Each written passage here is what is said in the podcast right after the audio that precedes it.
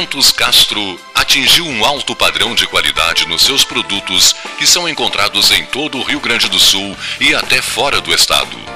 Trabalho fruto da extensa experiência e dedicação tornaram Castro numa referência no ramo de industrialização de carne suína. Experiência esta que vem desde os anos 60, origem no frigorífico Castro. É este mesmo know-how que garante o sucesso dos produtos Castro hoje.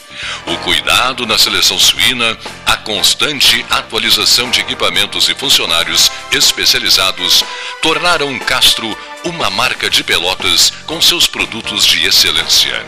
Você encontra os produtos Castro em supermercados e nas melhores casas de carnes do Rio Grande do Sul.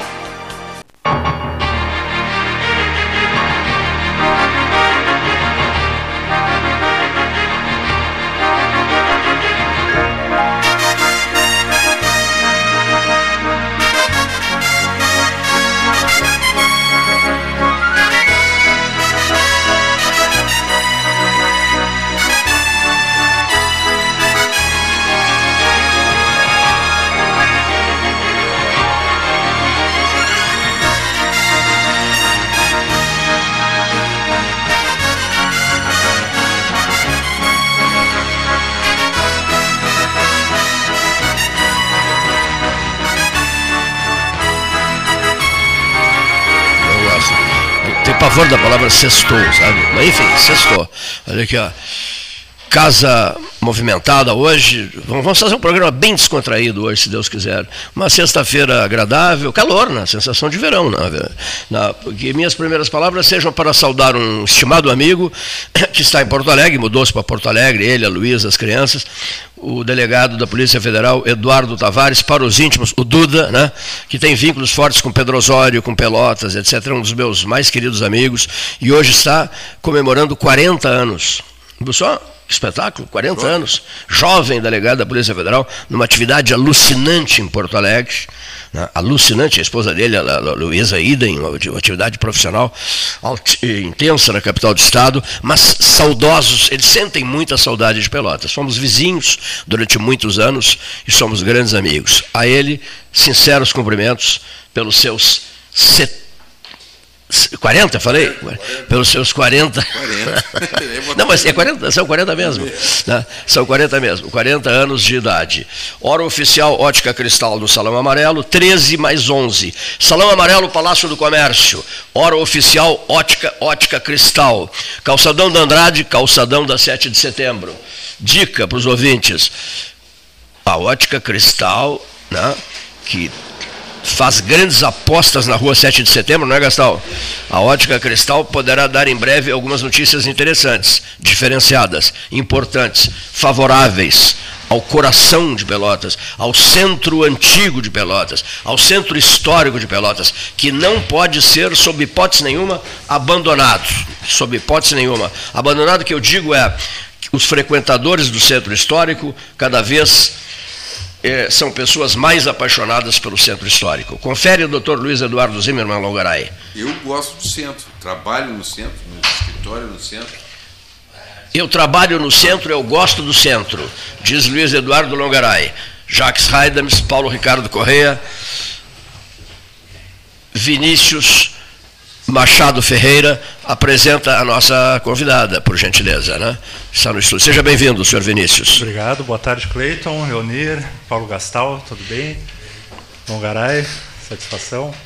Estou hoje aqui trazendo a Carolina Silveira, minha sócia ali na Marco Investimentos, ela é especialista em planejamento patrimonial e educação financeira, uma filha de Santa Vitória do Palmar. Olha só, rapaz, eu tenho tantos amigos de Santa Vitória do Palmar, uns desaparecidos, outros que continuam eh, telefonando e fazendo contatos comigo, uma voz vitoriense e um rosto vitoriense, muito bonito também, né? um sorriso muito bonito. Confere, senhor Jacques Heidens, um sorriso muito bonito? Um sorriso bonito. Senhor Longaray? Concordo. Um sorriso bonito? Todo o conjunto é bonito. É, olha aí só esse aqui é de Rio Grande. Disse, mas que, que papo é esse? Estão começando a falar em Santa Vitória, promover Santa Vitória, promover Santa Vitória. E chegaram, ele está dizendo aqui, eu sou de Rio Grande, rapaz. Eu sou de Rio Grande e você, vocês estão de bronca com Rio Grande. Pois eu sou de Canguçu e também não aguento mais esse festival de homenagens a Bagé. Já venho dizendo aqui, temos que promover Canguçu, senhor Longaray. Canguçu. Senhor Chaigar, temos que promover Canguçu. Falar mais de Canguçu aqui no programa, trazer os nossos amigos da, da rádio. Teu, São tantos, né? Sebastião Ribeiro Neto. Exato, Sebastião, falar mais de Canguçu. 15 quilowatts, né? 15 em quilowatts. frequência modulada, numa cidade a mais de 500 metros de altitude, uma das emissoras da rede sul rio-grandense de rádio. Só para tu sabe, ter uma ideia, não, os ouvintes, boa tarde primeiro, né? Se tu vai daqui até Córdoba, na Argentina, são 1.400 quilômetros. O ponto mais alto que tem é Canguçu e Pinheiro Machado. Mas que Acredita? maravilha, Tu rapaz. vais até Canguçu, Pinheiro Machado, aí começa a baixar, tu chega lá em Uruguaiana, começa a baixar, tu chega no Rio Paraná, Paraná Santa Fé, Santa Fé é terra do Carlos Reutemann, Do Carlos Alberto isso, Reutemann, daí tu começa ex-governador, tu né? plano, muito plano, tu vai subindo, subindo, e tu chega na pré-cordilheira, que é em Córdoba. Tem Córdoba, está em torno de 300, 400 metros, e do lado tem uma vila que lindo pra Espetacular. caramba, se chama é, Vila Carlos Paz. Aí está 2.200 metros, para tu ver como é que é. Então, em 1.400 quilômetros, a cidade mais alta é, Pedro, é Canguçu, e depois Pedro, é, desculpa, Pedro Machado e Canguçu. Pinheiro, pela ordem, Canguçu e Pinheiro, Que né? eu saiba, é, que eu saiba de memória, Pinheiro Machado está a 470 metros. Olha só, Sebastião, mais de 500 metros Canguçu. Né? E, e- e a cidade próxima a Córdoba, qual é a altitude? É 2.200, se chama Condor Cupina, é, Vija Carlos Paz. Eu tenho vontade de fazer essa O- viagem, então, sabe? ouvintes, né? Imagina uma Punta del Este na volta com a cordilheira no teu lado, fizeram um su- super lago e aquelas casas de Punta del Este na volta dessa é, estação de veraneio do pessoal de Córdoba. Que Eu espetáculo. fui lá umas 30 vezes, Eu sei que- ver o Mundial de Rally sempre lá. Tu sabes que o Oscar José Magalhães, ex-diretor da Faculdade de Direito, que, é o Sim, sim, sim. que é o presidente da Associação Amigos do Inverno, já separou um desses locais para deslocar o- os amigos do inverno. Né, que, não, no verão a gente vai, eh, esse grupo todo vai para lá, vai para lá, vai, vai, vai para vai para Antártica, para fugir, fugir do calor. Sabes disso, não? Os amigos do inverno têm pavor a calor. né, por isso que ele vai deslocar essas equipes. Quem me convidou para fazer esse, esse programa foi o Bubi, o Bubi Miller, né? Sim, sim, o Bubi. Ah, que conhece, que tu e o Bubi são profundos conhecedores desse- dessa região, não são? Tem mais gente aí, tem o Não, mas o Salara, Bubi me disse, eu, eu, és meu convidado, eu quero saber se tu quero saber se tu resistirás a uma viagem dessas. Claro que sim, né? evidente que sim. É, Mas é uma viagem de, de- de muito tempo, não é, Jacques? Ah, eu acho que assim, para quem é apreciador do vinho, no mínimo tem que ir até Mendoza, né?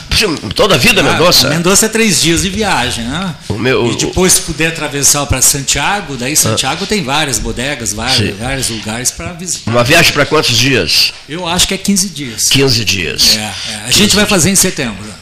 Nós vamos ao sul de- do Chile. 15 dias. E tomando um Nieto Senetiner em, Men em Mendonça. Né? E há outras maravilhas lá, outras maravilhas. A Genovese tem o Nieto Senetiner, que é um vinho que eu gosto muito. É, a, a data em fevereiro, se não me engano, é, é Vidina, né? Que é quando é, começa a colheita da, da uva.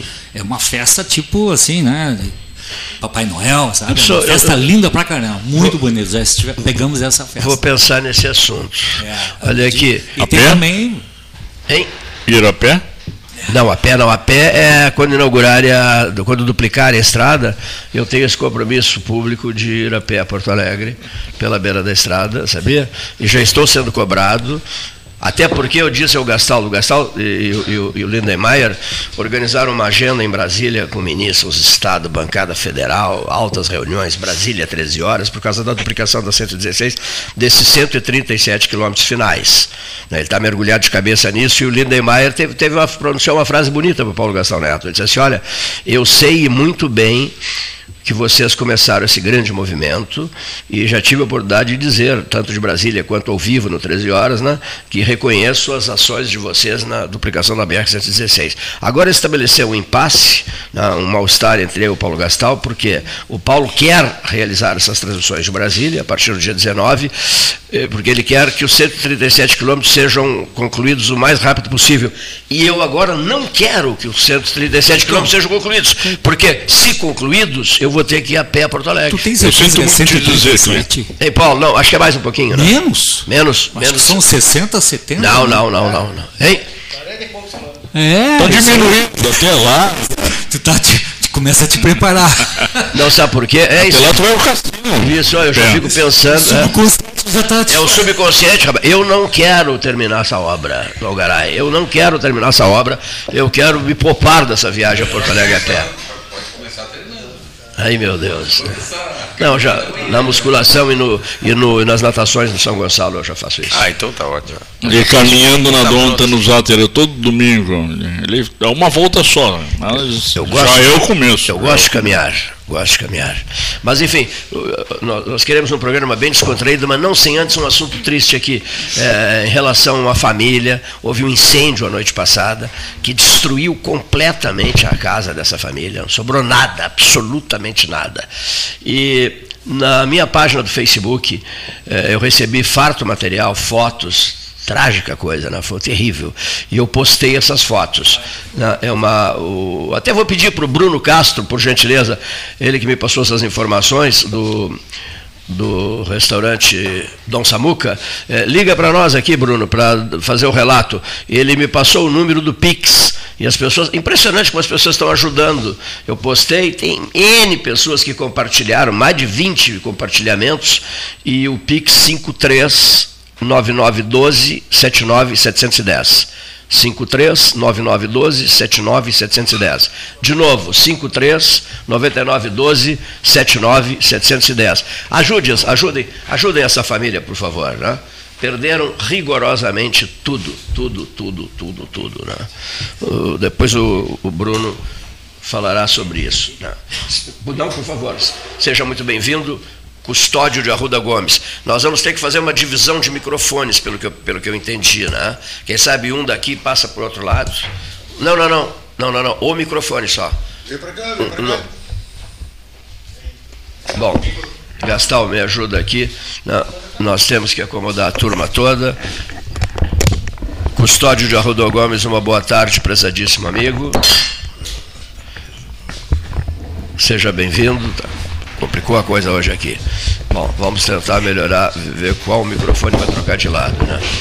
Nós Boa tínhamos- tarde, Cleiton. Estava com saudades de vir aqui, mas por um motivo ou por outro sempre acabava não, não propiciando a vinda. Mas nós nos comunicamos sempre e sempre nos comunicamos Via pela- WhatsApp. Via, via WhatsApp, né? É verdade. Ficou impressionante, acho- agora está resolvido. Que, que o o WhatsApp tem sido decisivo né?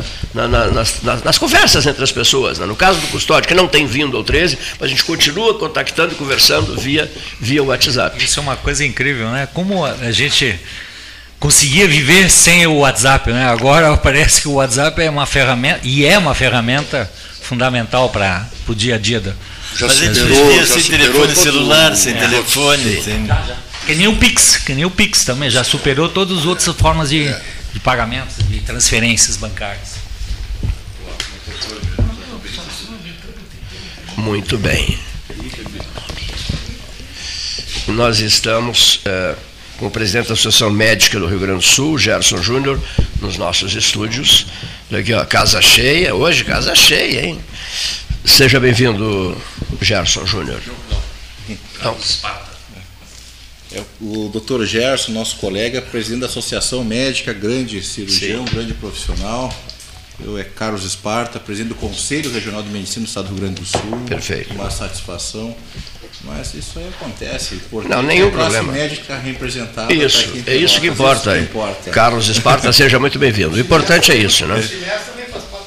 E o sindicato E o Cimeres também faz parte da mesa, é isso mesmo, é isso o mesmo. sindicato médico, nosso presidente, colega, amigo Rovinski, hein, que também vem muito aqui no. Melhor a posição do microfone dele. Bem junto, por gentileza. Bem junto, tá certo. Cimer está conosco também, sempre, né? Carlos Esparta, Associação Médica do Rio Grande do Sul, nos estúdios. Então, nós, são 13 mais 23 na hora oficial Ótica Cristal. Vamos misturar os assuntos, não é? Não- não eu- eu- vocês querem encaminhar alguma questão? Vocês têm uma, uma agenda forte em Pelotas hoje? Sim, Ah. estamos desde hoje de manhã. Já fomos visitar dois hospitais, também uma universidade. Agora à tarde vamos visitar outros dois hospitais e a outra faculdade de medicina, justamente para conversar com os colegas médicos, entender as dificuldades, falar com os gestores da saúde, porque nós acreditamos que o diálogo, né, isso é que vai construir a saúde. Nós temos dificuldades em todo o estado, em todas as regiões, tanto na saúde complementar como na saúde pública. Em ambos temos dificuldades, por exemplo, no caso do IP, uma grande dificuldade, no caso do SUS. Então a gente gosta de conversar com os médicos, entender as peculiaridades de cada região, de cada município, para sim trazer soluções. Então, esse que é o nosso trabalho, nosso trabalho diariamente. Então, nós estamos sempre circulando o Estado através de soluções para a saúde. O senhor está em campanha também, né? Nós temos. Uh, o processo eleitoral não iniciou-se ainda, né, mas uh, nós temos eleição agora final do, do mês, final do mês de agosto.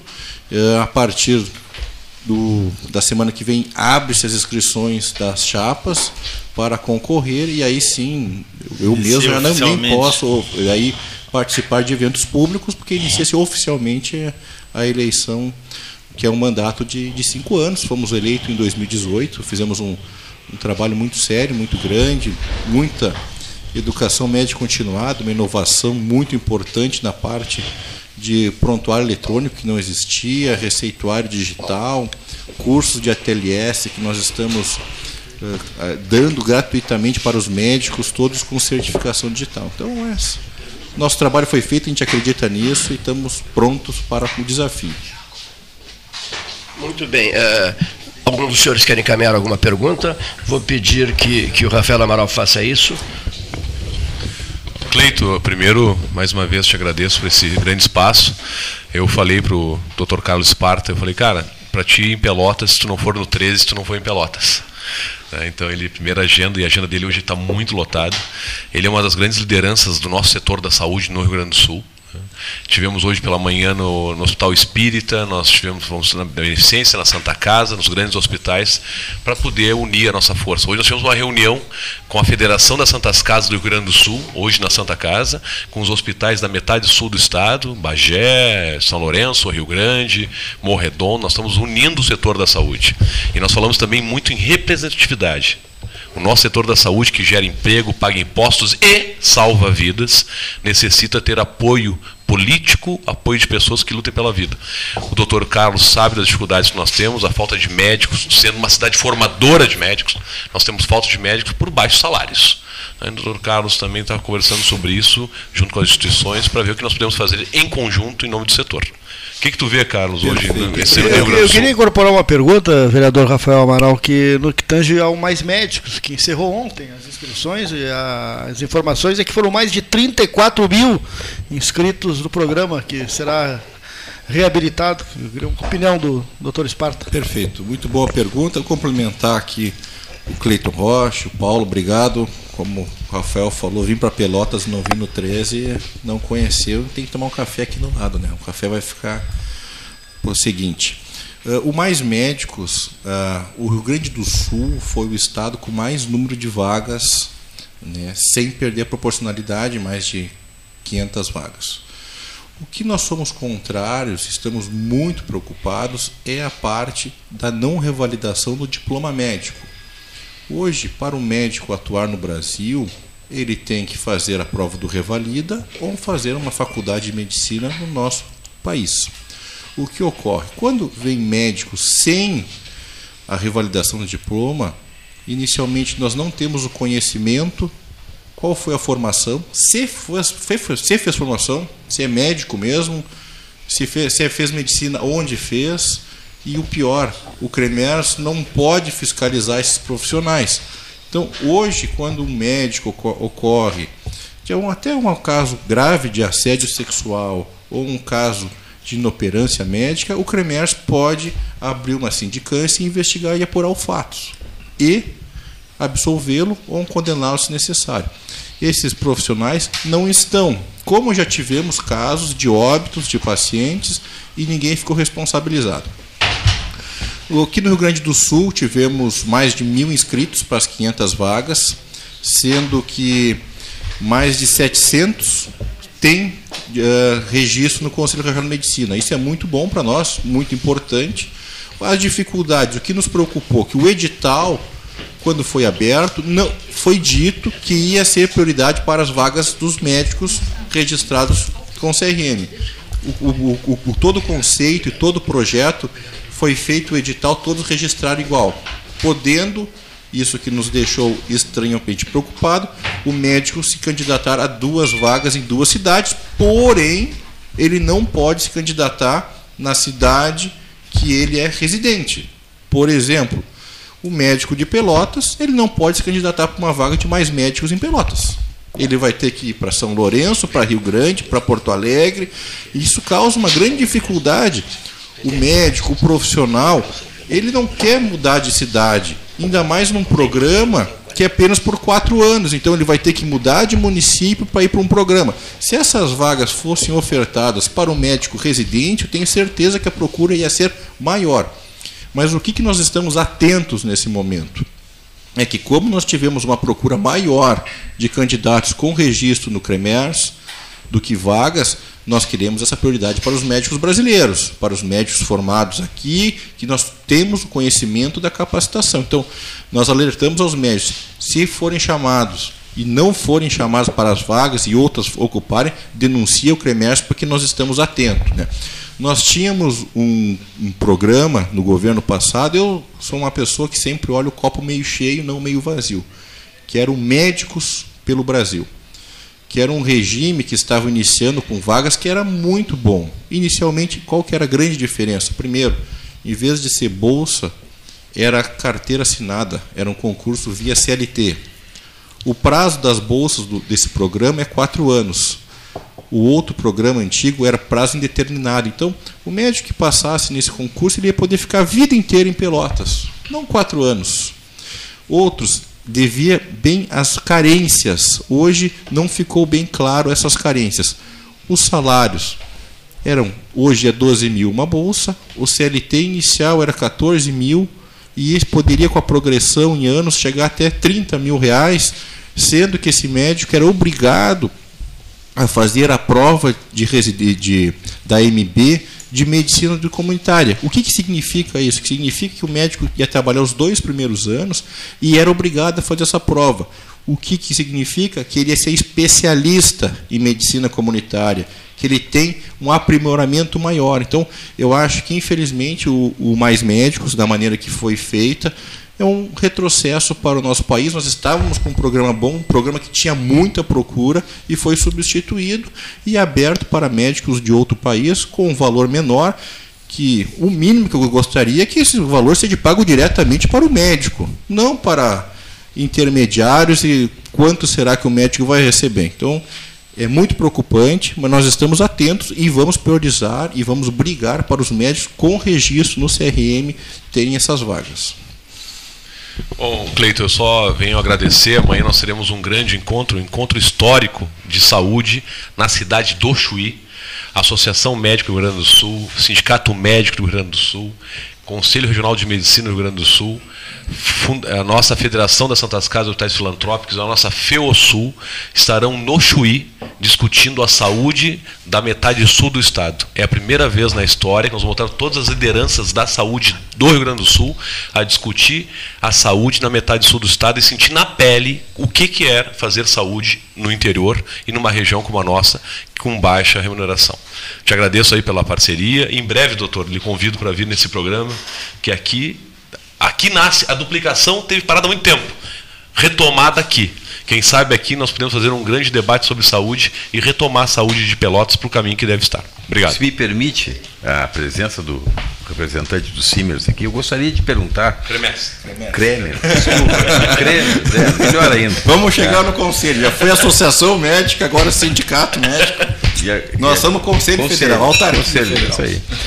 Então, qual é a posição do Cremers a respeito da abertura de 480 vagas na Ubra, né, na cidade de São Jerônimo e mais uma outra lá, fora de Canoas, que já tem uma unidade, né? Queria saber a, posição se, se, se foi fiscalizado a, a estrutura, hospitais, laboratórios. Há essa preocupação do Conselho? Perfeito.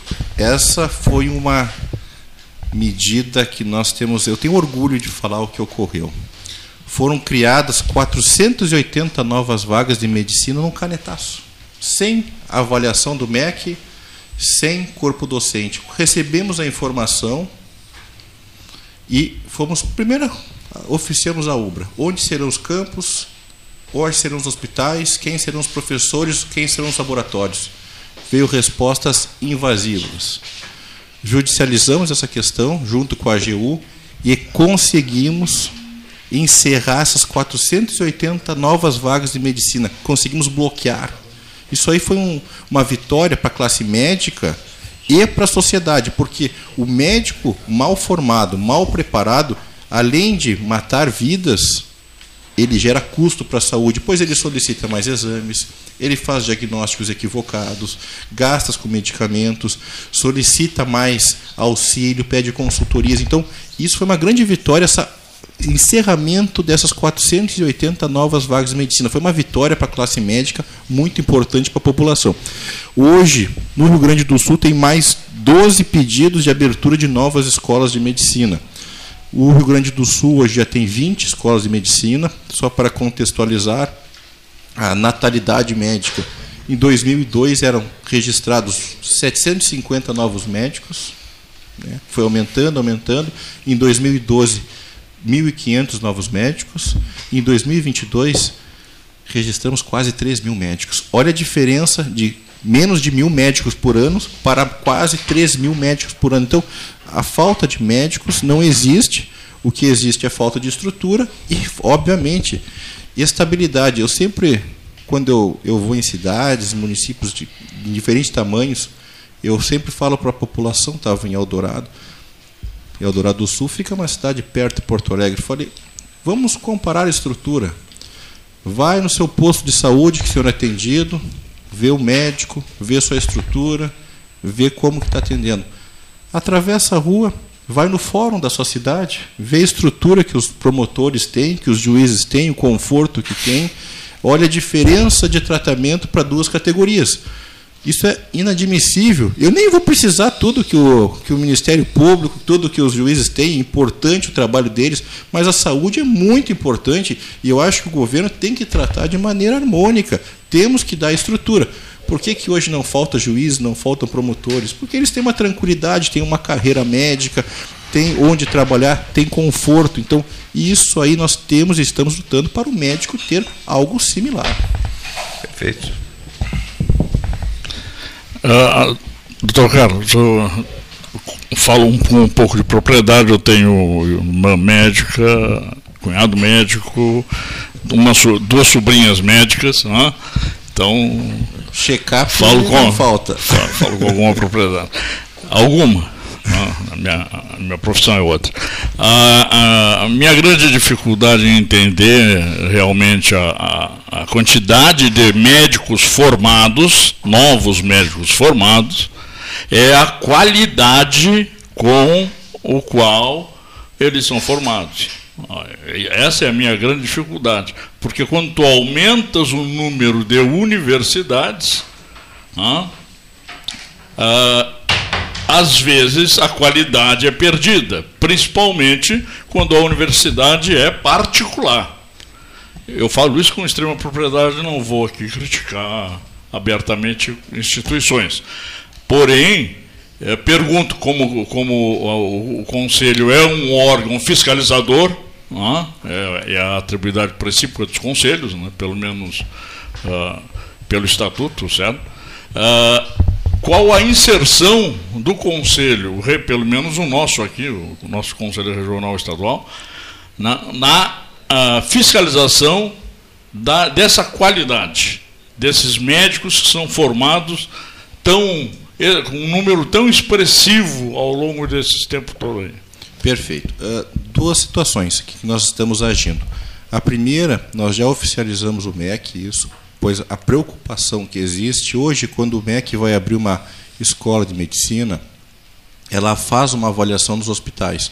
Porém, essa avaliação, ao nosso ponto de vista, não é a mesma do CREMERS. Com certeza é bem diferente e nós temos outros pontos. O que, que nós exigimos? Independente de ser particular, pública, que tenha no mínimo cinco leitos SUS para cada aluno e esse hospital tenha no mínimo 100 leitos SUS. O que, que nós estamos? Nós estamos garantindo a qualidade. O que, que é qualidade? Nós temos a, a proporcionalidade de estudantes para médicos, para estudantes, para pacientes, já estão aqui me cutucando para encerrar, já estou falando muito aqui sobre essa proporcionalidade, a gente vai ter a convicção que tem. Então, o que, que nós exponemos? O número de faculdades, mas o mais importante é o número de vagas. Eu tenho que ter uma universidade que ela é capaz para formar 50 alunos, vai formar 50 bons alunos não 150 alunos. Então, hoje, o que ocorre? Muitas faculdades abrem, a primeira turma tem 30 alunos, está tudo bonito, tudo lindo, dá seis meses, um ano já está em, em 180, daqui a pouco está em 200, e aí perde-se totalmente a qualidade. Então, nós estamos atentos e queremos, junto ao MEC, é isso. Também estamos brigando com as unidades de saúde, seja de no mínimo três, assim, no mínimo três alunos, no máximo cinco, para cada equipe. Isso é baseado pelo Conselho Federal para ter uma qualidade. Acho que eu estou ocupando aqui, já estão me Não, não, longe aqui. disso, longe já disso. Estou falando disso, muito aqui. Aliás, prometesse voltar. Né? Voltarei, sim. Muito, muito obrigado pelo, pelo espaço. Gostou, gostou do, do ambiente? O time aqui é maravilhoso, gostei bastante. Só não é o time do Internacional, viu? eu, sou, eu, eu sou gremista, estou tranquilo, é. então. Olha lá, ele está contente. O Neif está contente, é gremista também. Ó. O assunto não é esse. Por que falar em futebol? Vocês têm mais. Não, o Rafael está me dizendo que a agenda é complicadíssima de hoje à tarde. De vocês hoje também, nós temos né? uma agenda bem, bem corrida, bem. Carlos Esparta, muitíssimo obrigado pela tua presença aqui conosco. Tu és filho filho do Dr. Mauro Esparta, secretário da Saúde de Porto Alegre. Ah, do, do, prefeito, do prefeito. Do prefeito Melo, Sebastião Melo. Ah. Lá também na pandemia foi uma grande dificuldade, atua muito bem, como Pelotas também fez muito na pandemia, foi um grande desafio. Muitíssimo obrigado pela sua presença. Boa jornada em Pelotas. Não deixa de levá-lo numa confeitaria. eu, eu, sempre digo isso, eu sempre digo isso. Eu já fiz a apresentação do custódio de Arruda Gomes, a apresentação porque há horas ele não, não, não, não, não nos visitava aqui. E vamos prestar uma homenagem a uma filha de Santa Vitória do Palmar. O teu pai é João Silveira? Isso, João Flor Silveira. Muito ligado ao Érico. Trabalhou toda a vida dele com o Érico. Com o Érico Ribeiro. ah, Érico que Ribeiro. maravilha. Que maravilha. Um abraço, João. Dia 11, uma grande homenagem para o Érico, é isso? 11 de, de junho. Filha de João Silveira, braço direito foi do Érico Ribeiro por muito tempo, né? Seja muito bem-vinda, Carolina. Muito obrigada. Que nome bonito, hein? Carolina, né? Que nome bonito. Olha aqui, ó. a tua missão aqui hoje é, é cuidar. É, é, de planejamento patrimonial e educação financeira. Né? Exato. Na, na, Marco Investimentos.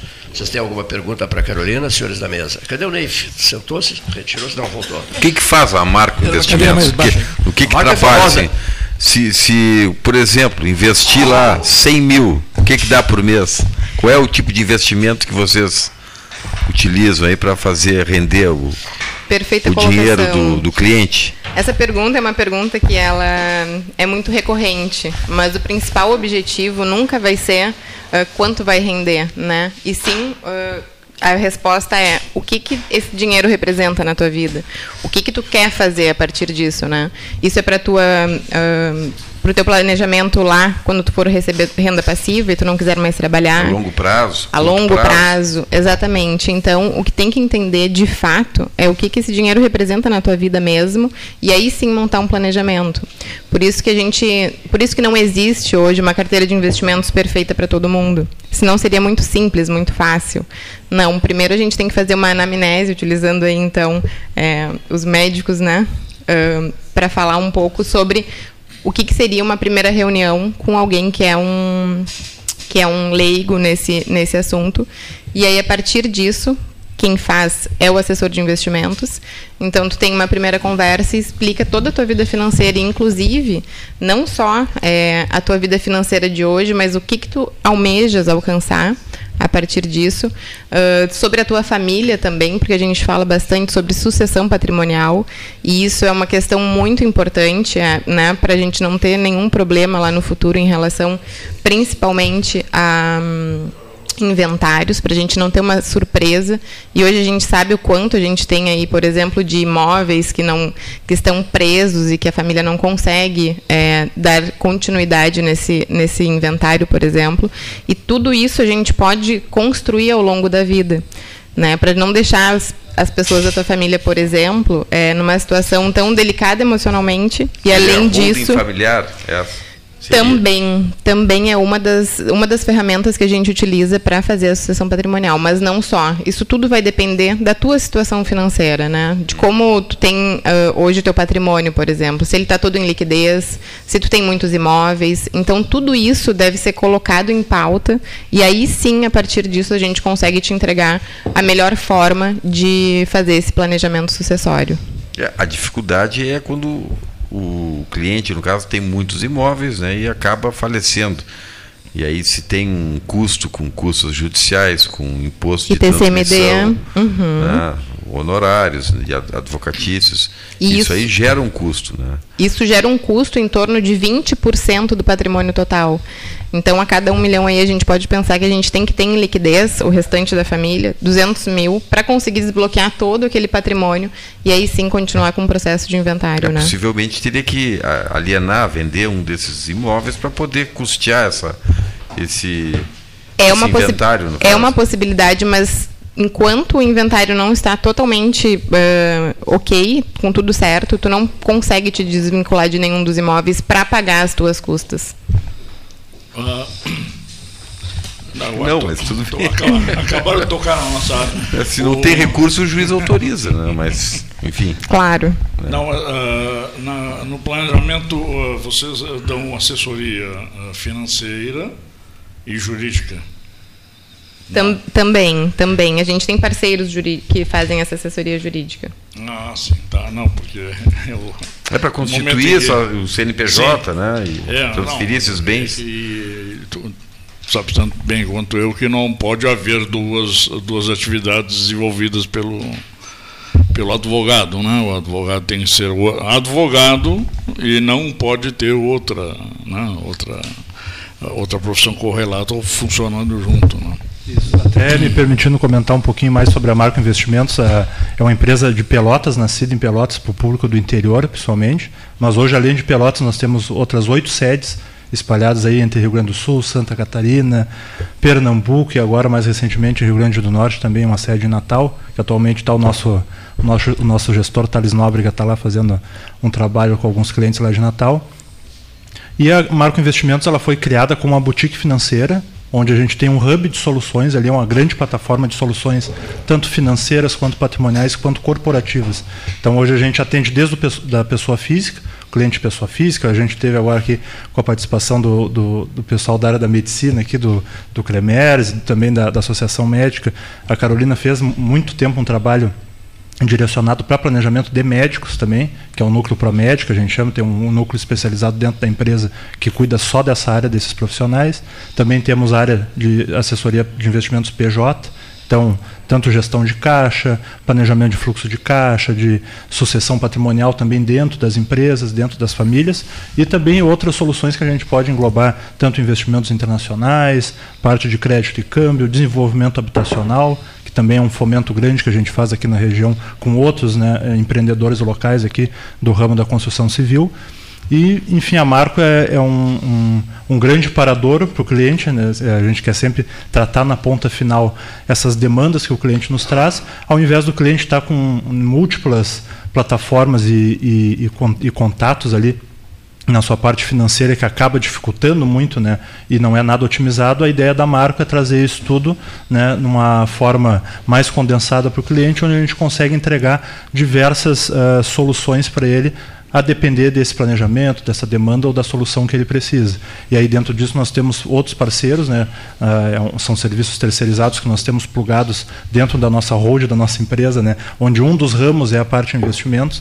Não quer dizer que a gente trabalhe só com a parte de investimentos, porque nós temos parceiros justamente que cuidam da parte de sucessão, formatação de holding, assessoria jurídica, a gente tem parte de planejamento também de gestão de risco, que aí entra também alguns produtos de inteligência financeira para isso, e também né, outros braços aí na parte de crédito, de câmbio. Então a gente consegue trazer e agregar várias soluções, que é o nosso intuito, né, trazer isso para o cliente na, na, ponta final como uma solução simples e que, que ele consiga desburocratizar a vida financeira dele. A gente tem a, a, uma, uma, uma questão muito interessante que eu vejo, para tudo a gente terceiriza, menos o nosso patrimônio. Porque a gente acha que estando no banco está solucionado. E o banco não é a solução. O banco é apenas uma ferramenta que hoje está cada vez mais limitada. Né? Então é isso que a gente acaba cuidando bastante a gente tenta trazer isso de uma forma mais dinâmica para o nosso cliente e personalizada também. Dentro dessa perspectiva que tu está colocando assim, colocando a questão, Carolina também foi por essa esse viés da questão do, do, do, do investimento, da pessoa ter um, um, dinheiro hoje e se propor a ter um X mais Y lá no futuro, não é isso? E, e dentro dessa questão eu entendo que tanto o investimento, o investimento para mim é uma poupança, seja ele do, do, da maneira que, que for. Né? Tu, quando tu investe, tu está poupando porque tu quer lá no futuro ter um, um resultado diferente do que tu tem Perfeito. hoje. Na, e aí é que vem a questão, assim, até para a gente, o nosso ouvinte entender, assim, qual é a diferença real, assim, daquilo que a gente chama caderneta de poupança para um investimento? É só a questão do risco? Como é que a pessoa pode optar, vamos dizer assim, é, em função da rapidez do retorno daquilo que investiu, em função é, da segurança, em função. Resumindo, o pequeno também pode procurar tua empresa, tu tem alternativa, tu tem opção. Como é que é essa questão? Com certeza. Nós lidamos tanto do, com o pequeno investidor e também com as grandes fortunas, com núcleos familiares, enfim.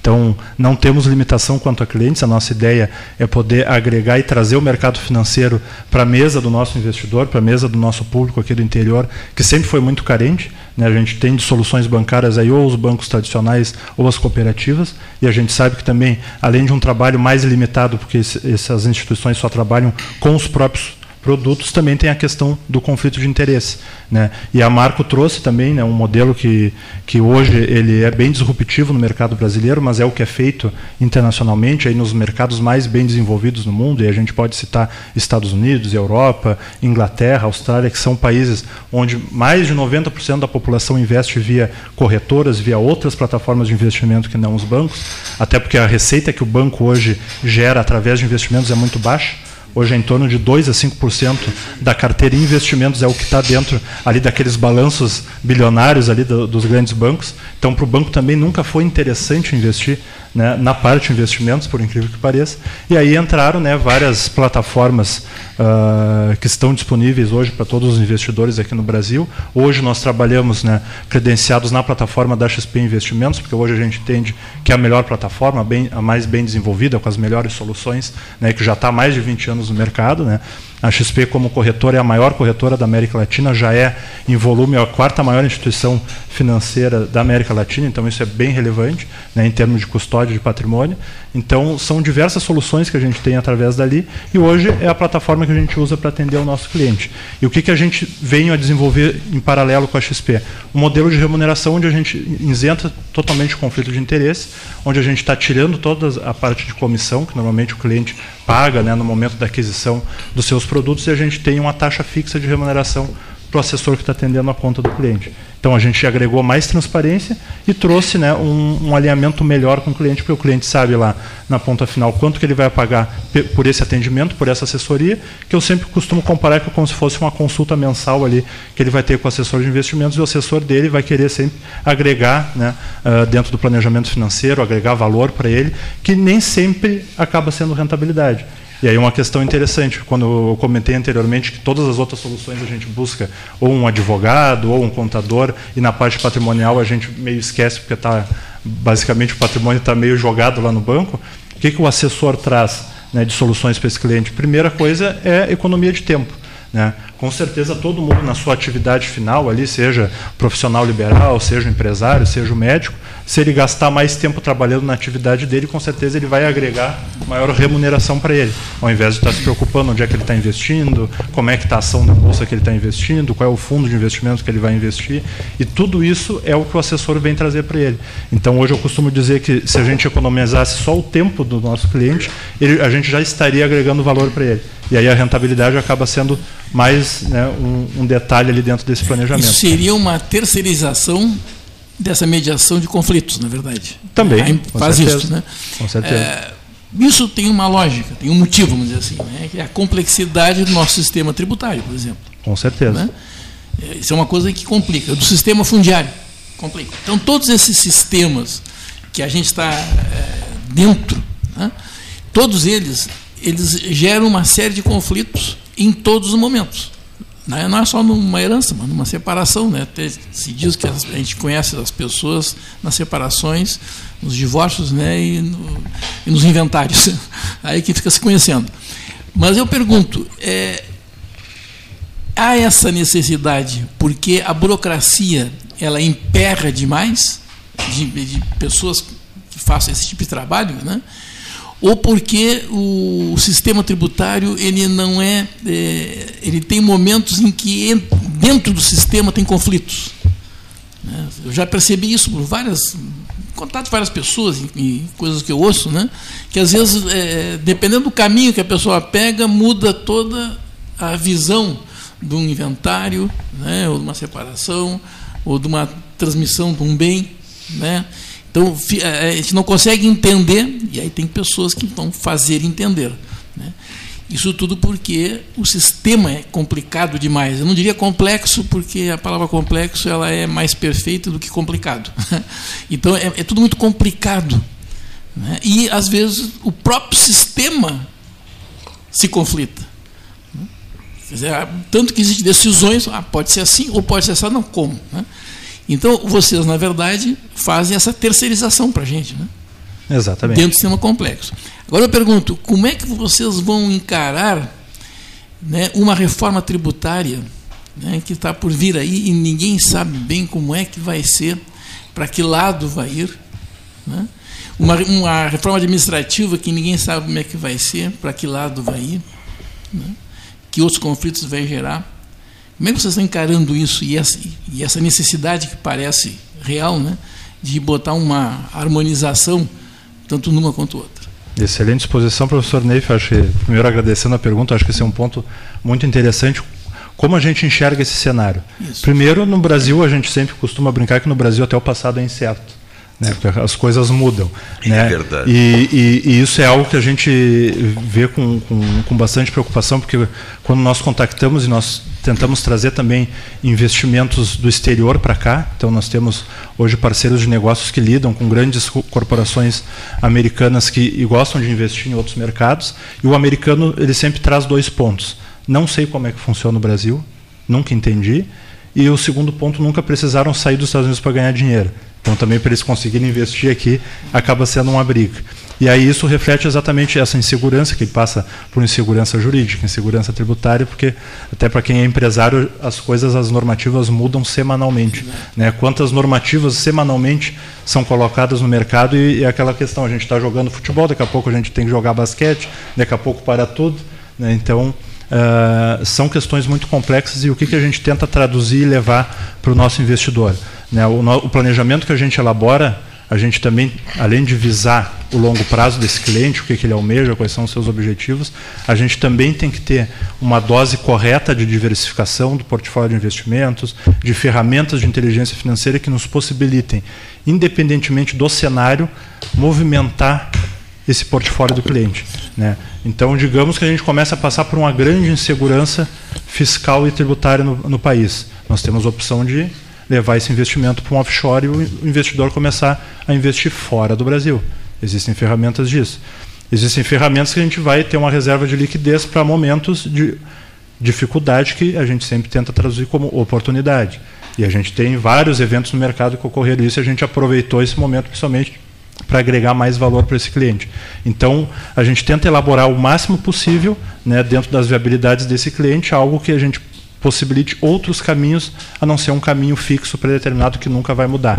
Né? Eu sempre brinco que o investimento não é algo imutável, ele vai mudar sempre frente a cenário político, econômico e fiscal, principalmente, e os objetivos do cliente. Isso vai definir muito qual vai ser o planejamento que esse cliente vai ter. Então, por isso que é uma dosagem bem personalizada, e aí um, um, um comparativo que eu costumo fazer, que a gente usa um método de alfaiataria para fazer esse portfólio de investimentos do cliente e também um portfólio de planejamento financeiro como um todo que às vezes a parte de investimentos a gente vai trabalhar lá na ponta final, porque a gente vai ter que trabalhar antes essa estruturação uh, do patrimônio da família, alguma desburocratização de uma situação judicial que possa estar travando os investimentos. Então, tudo isso a gente vai moldando e vai trazendo né, essas soluções de forma simplificada e também mais assertiva para o nosso cliente. Muito bem. Não, eu, eu hoje assisti uma conversa em relação a, a, a, essa utilização de documentos, que é, é um dos problemas que vocês resolvem, né? Como fazer essa documentação, como é que tramita, como é que como é aquilo. A, a pessoa estava num órgão público, eu assisti isso hoje, né? e essa pessoa era um advogado. Eu vi porque ele, ele se identificou como advogado. E ele é, é, estava sem a carteira de identidade. Disse, não, mas eu tenho aqui no meu celular. Não, não, nós não aceitamos. Um órgão público. Não aceitamos a carteira de identidade virtual. assim. Como dizer? De um órgão para outro, não aceitamos. Quer dizer, existem essas coisas, esses detalhes mínimos, né? São coisas. As, as burocracias que a gente brinca. Né? É, que às eu vezes. diria que são espertocracias, porque é, isso aí é para ganhar dinheiro. É. Exatamente. E outro dia alguém. Eu, é uma pessoa conhecida, assim, não, é, não é amigo, era conhecido porque ele comentava isso e eu estava junto na roda e, e vi, né? Ele chegou num, num departamento, num local, no INSS, né? e pediu uma informação para resolver um problema. E a pessoa lá disse, não, é, nós vamos lhe dar uma senha, você vai procurar o guichê e lá. Ele, não, mas eu só quero isso porque eu quero. Não, só um pouquinho, diz a moça. Eu vou lhe resolver. Ela saiu, dali, contou bem assim, né? Saiu dali, foi num outro local, em 10 minutos voltou com a solução para ele. E a solução estava ali. Né? E claro, aquela, aquela pessoa foi, foi fantástica né? nesse procedimento. Entende? Então são duas situações divergentes. Uma não aceitou um documento que já vem é, esses documentos já são válidos, né? uma carteira de identidade, uma carteira de motorista, enfim, documentos já tem validade, né? tem certificação digital. Né? Então, aceita. E no outro, a funcionária é, fez o contrário. Né? Num outro setor, no outro departamento, no outro, no outro problema, que até eu nem sei bem qual era o problema, porque eu estava mais de ouvinte do que de participante da, da coisa. Né? Mas vocês falando aqui, é, me lembrei desses dois casos mostrando como as pessoas ficam enredadas na burocracia. Né? E tem outras atividades. A pessoa está trabalhando. Né? Aí, no caso do inventário, né? é, a maior parte das pessoas, o inventariante e outros todos, a maior parte, a tendência é que estejam trabalhando ainda. Né? Não é isso? Então, aí elas não têm tempo, né? nem o conhecimento para chegar no lugar certo, na hora certa, conhecer as pessoas, porque isso é importante Quer dizer, uma estrutura como a de vocês, ela vai certo no local. Ela não vai é, é garimpar, né? vai procurar, vai procurar um escritório menor lá, que diz, não, eu faço os documentos. Daqui a três meses, ah, mas eu não pude fazer porque tinha outra na frente. Entende? Então, é, esse, esse sistema, no seu todo, ele tem que, ele tem que ser rearranjado. Né? E talvez o trabalho de vocês, nesse momento, seja muito importante pelo conhecimento que tem de todos esses imbróglios aí, todos esses conflitos, né? quando vai, se pretende fazer uma reforma fiscal, uma reforma administrativa, uma reforma tributária. Né? E sabe lá que outras reformas vão fazer, porque não sei nem se é reforma ou revolução, tem que se fazer essa altura, já nem sei mais. Não, exatamente, e acaba sendo interessante porque a, a, a Marco também, outro ponto que nos fez crescer muito, foi o cliente nos trazer uma demanda onde a gente não tinha solução e aí nós corremos atrás e fizemos a solução e a gente conseguiu dar escala isso para toda a base de clientes. Então, às vezes, um problema teu hoje vai servir muito para a gente para poder abranger outros clientes que têm esse mesmo problema. Então, às vezes uma solução que não existia acaba se personalizando e a gente vê que também tem né, uma grande demanda também por outras pessoas para que se tenha aquela solução. Pessoal, eu tenho que chamar um intervalo. Pergunte, Paulo, Paulo por gentileza. Não, só, só fazer um comentário em cima do que o Neif relatou. Foram as reformas né, as reformas não são necessárias, elas, elas, elas são decorrência né, da própria evolução da sociedade. E aí, o surgimento de empresas como a de vocês é exatamente isso. Né? Decorre da evolução da sociedade. Então, nós, nós temos que ir à frente. Né? Nós não podemos ficar amarrados no passado. É isso aí, meus parabéns. Perfeito, obrigado. Até obrigado. para facilitar a vida das pessoas. Gás Marrinhas, você pede pelo 981 47 93 29. Repito, 981 47 93 29. Ou essa barbada aqui, 0800 53 25 26. Albano Borges Marrinhas, um filho de Pedro Osório. Peça Gás Marrinhas pelo 981 47 93 29 ou pelo 0800 53 25 26. 29 Fena Doce, convidando para a cerimônia de abertura no dia 6 de junho. É, convidando a imprensa, hein? Mas começa hoje, né? Não, então, então, eu prefiro que tu fales. Tá? Oficialmente a abertura é que é dia 6. Ah, oficialmente a abertura é dia 6. A segunda Fena Doce, a segunda Fena Doce tem patrocínio do Banrisul, o Zirnet Empório Gelei, além do apoio do Cicred e da Ecosul. A Prefeitura de Pelotas, a Câmara de Pelotas e o Governo do Estado são apoiadores institucionais. A realização é da Câmara de Dirigentes Logistas de Pelotas. Está aí o convite, né, Gastal? Para hoje, né? E dia 6, ah, dia 6, o 13 horas. O Fena Doce, 13 horas, dia 6. Dia 6 de junho, direto da Fena Doce. Com inúmeros convidados, um programa também que será marcado pela descontração. Não é isso? Estarão presentes? O senhor estará presente? Se tem descontração, sim. O senhor estará, senhor Custódio Jacoda Gomes? Não sei ainda. Não sabe ainda. Paulo Correia? Estou consultando a agenda. Agenda. Silvio Chegar? Já estivemos em outros, vamos estar nesse também. Né? Claro, estaremos juntos no 6 de junho. Bom, presente. Nos, nos dias, nos dias 19, 20, 21 e 22, o 13 horas terá duas mesas de trabalho, uma em Brasília, outra aqui. Assunto BR 116. Para as, novidades. As pontes, etc., as novas pontes, enfim, e importantes entrevistas na capital federal, dias 19, 20, 21 e 22. Depois, atendendo a um convite do governador do estado, no dia, no dia, no dia 28 de junho, Palácio Piratini, 13 horas. Tá?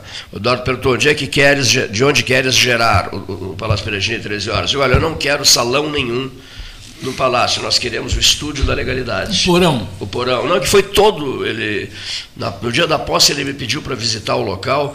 É, na medida em que foi todo, todo refeito, uma, reformado. Obra, todo reformado. Conheces bem lá, né, Custódio? Foi to, está uma verdadeira maravilha as, no, as, as novas instalações do, do, Estúdio da Legalidade. O senhor fica na, com a ideia de que é um pequeno estúdio, né, Paulo Correia? Mas não, não é um pequeno. Não. O estúdio até não é muito grande, mas dizendo, o conjunto. O ambiente é grande. O conjunto, o ambiente, o ambiente é muito grande, né? O ambiente é excelente. Então, dia 28 de junho, o governador do Rio Grande do Sul, que é um filho de Pelotas, que começou a trabalhar em rádio nesta mesa de debates e, e o fez durante 10 anos, estará recebendo o 13 horas para um especial voltado para a discussão de temas regionais nossos aqui. Então, Brasília, 19, 20, 21, 22, Palácio Piratini, 13 horas no dia 28 de junho. São agora 14 horas e 6 minutos, hora oficial Ótica Cristal. Nós temos o nosso intervalo. Antes do intervalo, o que, é que eu queria te Antes do intervalo, eu queria dizer por só favor, uma coisinha. Favor, diga apesar de tu fala, ter, ir a Brasília para tentar resolver os problemas das pontes da BR-116, etc., essas coisas todas,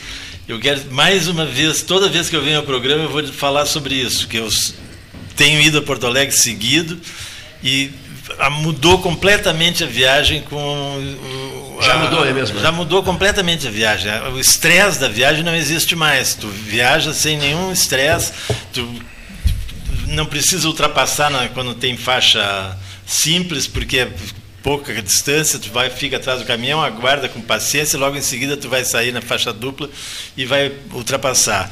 E eu sempre me lembro do meu amigo Cleiton Rocha quando, quando faço essa viagem, porque eu tinha apostado com ele que não ia dar em nada. Isso mesmo. É, é. Perdi essa aposta. A teimosia, a minha teimosia foi terrível. Agora, eu quero que sejas meu advogado de defesa quando surgia tal exigência de que eu vá a pé a Porto Alegre.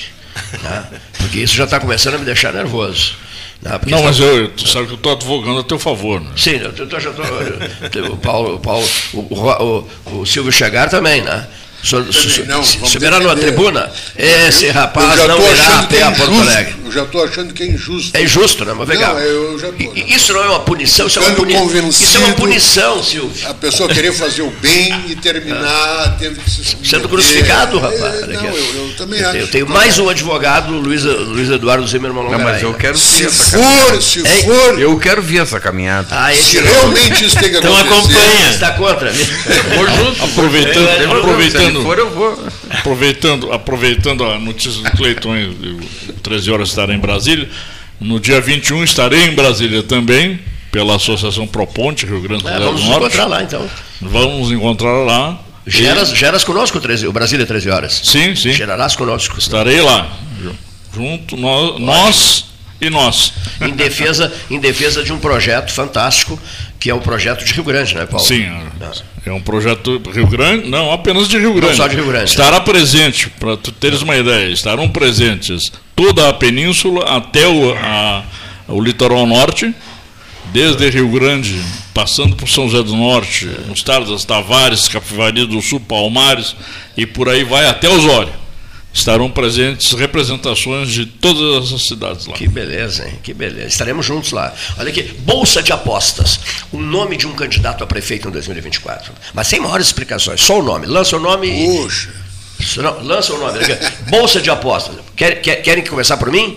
Ok. Começo? Posso começar? Pode começar. Bolsa de Apostas. Camarão, o que, que eu quero de você? Você cite um nome, ponto final. Silencia, não precisa dizer mais nada. É uma bolsa de apostas, com premiação de vinhos da Genovese. Bolsa de apostas, começando pelo Cleiton. E aí, seu Cleiton? Bolsa de apostas. Prefeito, candidato a prefeito, um candidato a prefeito para 2024. Fernando Marrone. Ponto. Bolsa de apostas. Dois votos. Cláudio Ei. Oliveira.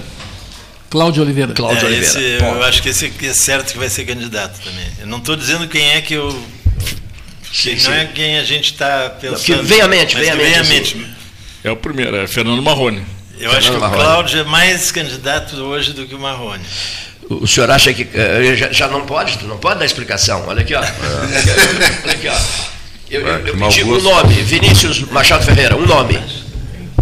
Olha, buscando a, a bola certa é Fernando Marrone. Você é candidato. Fernando Marrone. Agora, se me perguntar quem vai ganhar, a gente conversa mais adiante.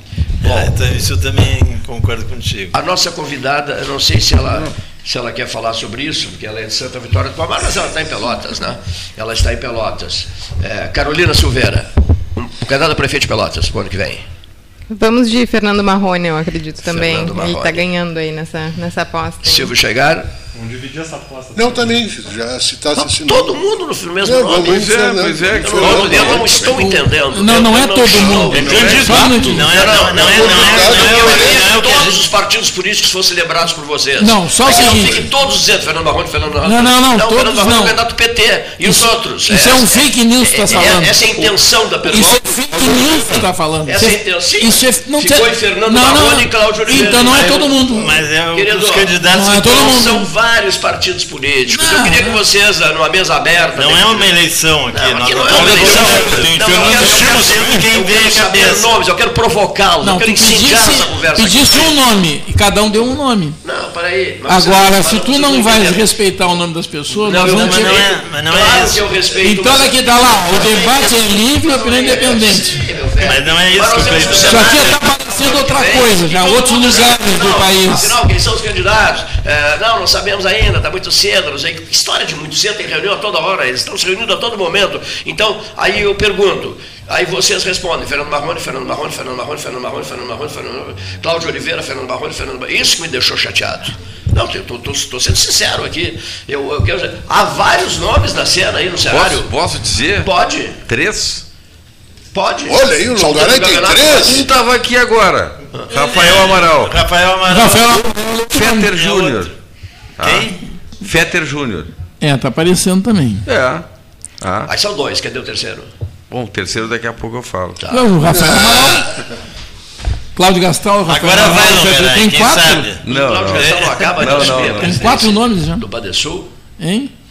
Cláudio Gastal não acabou de assumir a presidência do Badesul? E daí? Não, só estou dizendo. Terceiro, Daí- Daniel aí- Trezeziak. Daniel Travis Tá aí. Eu, eu tenho outro Ah, eu Cleiton. dei três nomes Tá, aqui. muito obrigado. Você entendeu meu meu. meu Claro. Outros não, Mas não, Mas não, é, que, não é que eu não vejo tanto esses nomes aparecendo já como. Uma, uma vênia, uma vênia Mas aqui, nós uma temos vênia. o dever de botá-los na, na, no Mas tu pediu um nome só, o Longaray já entrou com três. É, sim, o que eu nós mais vejo é o, é o nosso colega de, de programa aqui, que era presidente do. Do Conceição. Grupo Hospitalar Conceição. O Cláudio Oliveira. O Cláudio Oliveira, porque ele realmente está focado nessa, nessa questão. E o Pedro Curialau? União, E o. Pedro Rodrigues Curialau? Vai ser candidato a prefeito ou a reitor? É uma pergunta que chegou no- agora. consegui ele entrar no Brasil. Não tá no Brasil, mas tem avião. tá? Voa pra cá a hora que quiser. Tomara que não, né? Porque Ei, senão vai fechar a cidade. Está no Brasil. Está, está no Brasil. Anda aí, anda por aí. Então, é, Eu vou, eu vou, eu vou provocar um. fechar o comércio. Eu vou dar um, um- um voto de confiança aqui, mas trazer uma provocação, já que é para resolver os dilemas da Zona Sul. Cleiton Rocha. Não, não, eu tô fora. Ué, ah, aguenta, aguenta. Não, ó. Eu tô fora. Avisa pra ele que é lá na Praça 15. Aqui, ó. Registra, registra, Leonir. Cleiton Rocha. Tô fora, tô fora. Tô fora. Só tá- sem partido, por enquanto, sem Vamos lá, partido. mais nomes, mais nomes, mais nomes. Eu quero mais nomes. Não, o que eu gostei mesmo foi dessa tua questão, assim. Fernando eu acho que o Custódio falou. Fernando Estima, olha aqui, Fernando Olha aí, é isso aí, é cogitar nome nomes. É cogitar nomes. acho Fernando é Marrone, isso. Fernando Marrone, Fernando... Não, nós já sabemos que é o Fernando Marrone. Agora queremos mais nomes, olha aqui, ó. Fernando Estima. Sendo Fernando, Fernando Marrone, Fernando, não Fernando pode ser o esse outro que foi reitor aí da, da Federal, o outro, né? Porque são do mesmo partido. Sim, sim, ou o outro, claro, entendo. O meu objetivo aqui é, é o de provocá-los. Sim, Até melhor o Marrone, né? implacável, olha aqui, ó. Ele Não é não de fecha é melhor. E o meu, e o meu aqui é te complicar. Te o papel complicar. dele é o de me complicar. Mas eu, eu vou te dizer assim, eu vou dizer assim para você. Eu acho, eu acho, eu acho, eu acho que essa questão toda que está levantando hoje, Faltaram nomes aí, hein? pós-Fena Doce, vai ser mais fácil para a ah, gente pois é, exatamente. responder. Conforme a performance É, Tá? Pessoal, na Fena o Doce, pessoal a gente vai que- ter que mais. Eu acho que. Jurandir. A Fernanda, é, eu acho que tá mais pra Fernanda que pro Jurandir. é, esse, esse é o leque que eu estou querendo abrir e vocês, é, de uma maneira cruel e implacável, concentraram-se num nome só. Olha aqui, ó. Tem mais, tem mais. Não, mais mas não, Vamos não lá. é, não é, Vamos não foi, não foi castigo. É, eu volto a É, dizer assim para ti. eu sou sempre o castigo. Eu acho que conforme, conforme as pessoas vão, vão, vão se. Maíra Lessa, não falaram na Maíra Lessa? Olha aí, Maíra Maíra. Lessa. Tá? O que mais? Eu acho que a gente vai, vai ver nesses pontos de encontro aí. Eu acho que é por aí, eu acho que fica Não, por aquele aí. rapaz- aquele rapaz de Brasília. Vai. ser Não, já, já falou nele. Aquele de Brasília, está sempre em Brasília, advogado, não, não, não. Matheus Bandeira, é, outro dia alguém falou no Matheus Bandeira. É, o não, Matheus não, Bandeira está é- sempre em Brasília, que, que já lançou a candidatura dele a prefeito. Reginaldo Bassi. Bassi, é. O que mais? O que mais? Carlos Júnior. Carlos Júnior, olha aí. o gostei, Carlos olha aqui, Júnior ó. tá- tá Carlos buscando Júnior é uma candidatíssimo, olha aqui, ó, mas o Carlos Júnior é candidatíssimo. Ele, está né? buscando uma vice, eu acho. Tá Lugar buscando de uma vice. vice. é, É. Buscando uma vice. O Marcos Cunha pelo PDT. Não, o Marcos não, não será Marcos- candidato. Marcos não. não, Marcos não será candidato. Enquanto vocês Não, pensam não, em não, outro- Cleito, Cleito, esse negócio de não ser candidato, não- isso não existe. Né? Não, não, não será candidato. Foi dito, Enquanto- foi dito Jurandir também aí? Já, já falei Ah, do. Jurandir. Enquanto vocês pensam em outros nomes, vamos ao intervalo comercial.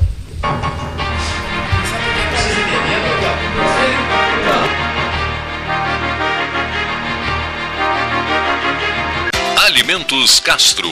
A calabresa é um espetáculo. Forte, ardente ao ponto. Feita com ervas, pimentas e outros temperos mágicos, é uma linguiça com o gosto autêntico, feita para quem gosta de um sabor intenso. Linguiças Especiais Castro, a melhor linguiça do churrasco. Você encontra os produtos Castro em supermercados e nas melhores casas de carnes do Rio Grande do Sul.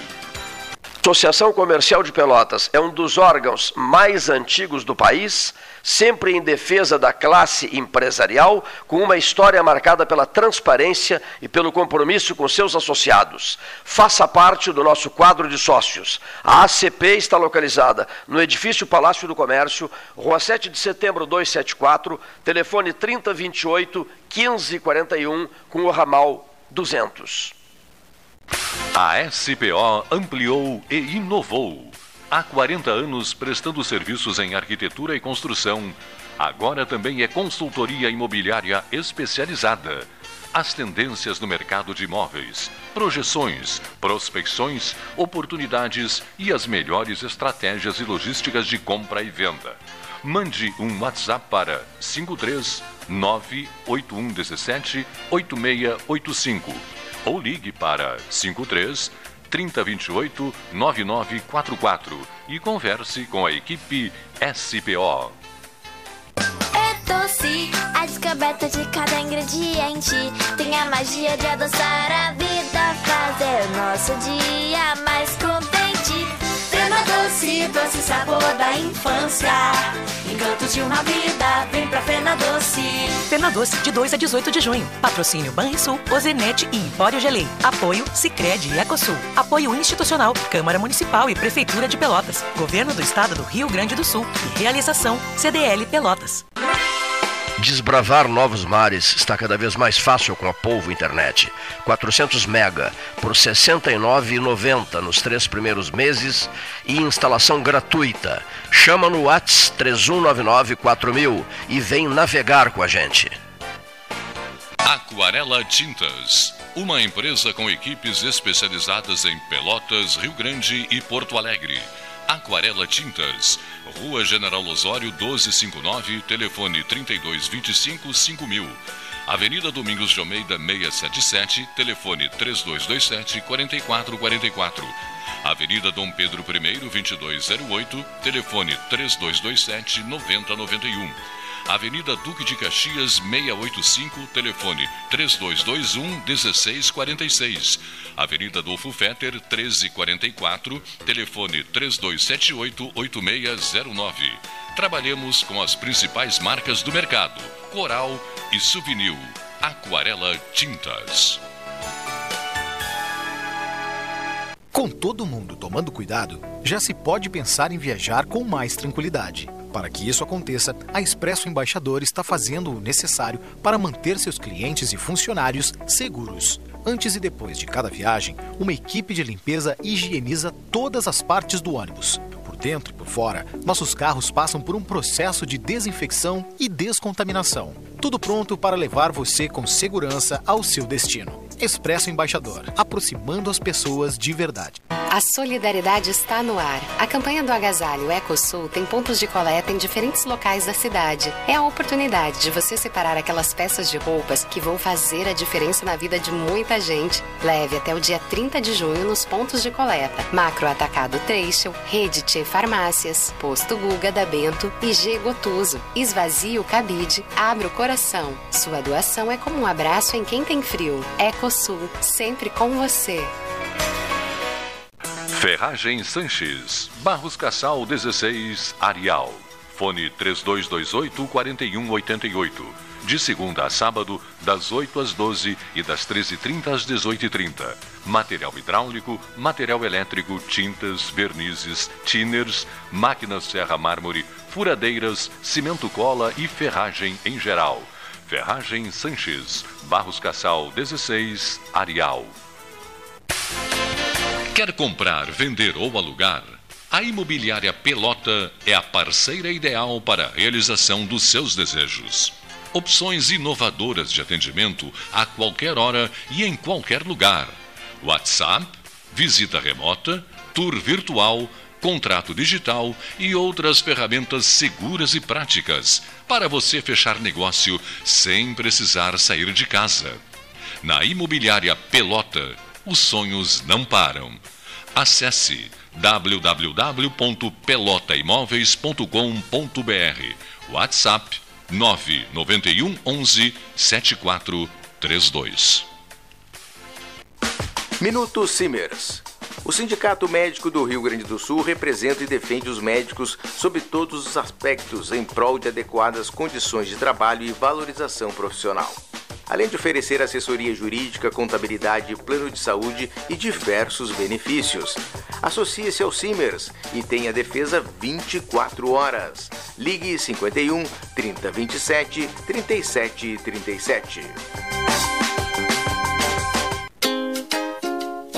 Chega de disputar o sono com o seu colchão. Escolha ter uma noite divina com essas promoções. Conjunto Box Casal Atena, conforto macio com molas pocket ensacadas em 12 vezes de 165. Conjunto Box Casal Era, conforto firme com molas Max Spring, também em 12 vezes de 165. Tudo com pronta entrega. É só na Life Sleep Comfort, em Pelotas, Rio Grande e Porto Alegre. Tchê, tu não tá achando que desperdiçar água é brincadeira, né? Isso é tão cringe, meu. Mano, o Sanep trabalha pra água chegar na casa de todo mundo. Não faz igual a Adalberto e economiza, tá? É muito feio jogar água fora. Sim, desperdício tá com nada, né? Economize e ajude o Sanep a cuidar do nosso futuro. Sanep, água, esgoto, drenagem e resíduos sólidos. Me poupa, tchê? Hum, gostinho de biscoito caseiro. Sabe quando bate aquela lembrança de casa, mesmo estando longe? Com a Biscoito Zezé, esse sentimento te acompanha em todos os momentos. Do pão de mel ao folhado doce, do mignon ao folhado maçã e canela. Seja no chimarrão, no café da manhã em família ou na escola. Biscoito Zezé. Carinho que vem de família há mais de 50 anos. Gente, acabei de abrir uma conta universitária Banrisul e fiz tudo pelo app. Não tem tarifa mensal, posso ganhar até 60 reais de cashback e ganhei cartão de crédito com limite de mil reais. E mais, tenho desconto de 50% no GNC Cinemas. Viu só? Já comecei minha vida universitária ganhando. Abra sua conta no app Banrisul. Acesse banrisul.com.br barra conta universitária e saiba mais. Condições sujeitas à análise de crédito. Ótica Cristal. Crediário, cartão ou cheque, a vitrine do calçadão da Andrade Neves. 13 horas. Rádio Web. A nova mania em radiojornalismo. Entre em sintonia com o 13H durante as 24 horas do dia. Basta acessar o site 13 horas www.pelotas13horas.com.br Unimed Pelotas, o melhor plano de saúde, com urgência e emergência 24 horas. A ACPO associa-se aos projetos da Rádio 13H, agora atuando durante as 24 horas do dia para a prestação de serviços em radiojornalismo. ACPO Artefatos de Concreto Pedro Osório. Panemio. Alimentos saudáveis e conveniências. Osório, esquina Rafael Pinto Bandeira. Teleentrega 3225-2577. Eita. Fila no pedágio, não acredito. Pai, não acredito eu que você ainda para em pedágio. Não, vai dizer que você tem uma ideia supimpa para isso. Quem tem a tag Banrisul passa sem filas em pedágios, shoppings e estacionamentos, paga no cartão de crédito Banrisul e pode ganhar a mensalidade grátis. Tag Banrisul Veloy. Quem tem, passa bem. Pronto, acabei de pedir pelo app. Bye bye, filas. Boa, filha. Genovese Vinhos, Delicateces, produtos de marca, a qualidade de sempre. Ligue 3225 7775 Doutor Amarante 526. Visite a sua Genovese Vinhos. A pior coisa, dizem as boas línguas e as más línguas, é o intervalo do 13. Né? Todo mundo pede a gravação do intervalo. Por exemplo, no, no, no, no intervalo. Que foi gravado, o pessoal tem que, que saber. Foi gravado. Disso. No intervalo de hoje, é, balneabilidade do Laranjal. Né? sem balneabilidade, o resto é conversa para boi dormir. De, não, primeiro aquele senhor, porque ele provocou o assunto. Não, não, mas ele, é mais moço que eu. E tu acha que vai morrer? Não, tá tá. Não, mas eu, o, o, que o Longaray Essa colocou da vulnerabilidade é justamente isso, é a grande questão que tranca tudo, como ele colocou. É, é um gargalo, gargalo, que a cidade faz horas, faz horas, faz anos, faz muitas gestões, entra prefeito, sai prefeito e não se resolve. E não se debate né? na campanha eleitoral. E aí o que, o que, que acontece? Não, todo um, um, a parte econômica do Laranjal fica ressentida, fica, empobrece, porque não há turismo no verão. Né? Não há turismo, porque quem é que vai se banhar nas águas do E Laranjal? hoje, tecnicamente, o que está causando a poluição das águas do Laranjal? É, é o- a água que vem para cá ou é a água Ambos. servida do próprio Laranjal? Ambos, ambos. Não estão ligando os esgotos, então, a, a rede de esgotos? Não é ligando, é que, não, a rede foi feita uma parte, ela não ficou completa? Então, mesmo que todas as pessoas liguem agora no Laranjal, ali no, no Parque do Balneário, Santo Antônio e Valverde, está se falando, né? exatamente. Porque os outros, aqueles grandes condomínios já estão ligando, começando a fazer ligação. Quando o volume de material for suficiente, aquele sistema lá da- funcionar. vai funcionar melhor. Eu acho que esse aí vai ser o debate. Esse, esse, Mas eu, esse, eu- esse é o debate. Mas eu É, tenho, é, eu tenho um outro, um outro tema, Cleito. Pediu vários temas, né? Não quer ficar só numa coisa, né? Não, não. Só no esgoto, não, né? Tá. Então vamos fazer. 14 o problema, um dos problemas sérios que vai, vai dizer respeito a essa questão de turismo é a questão viária, rural principalmente. Né?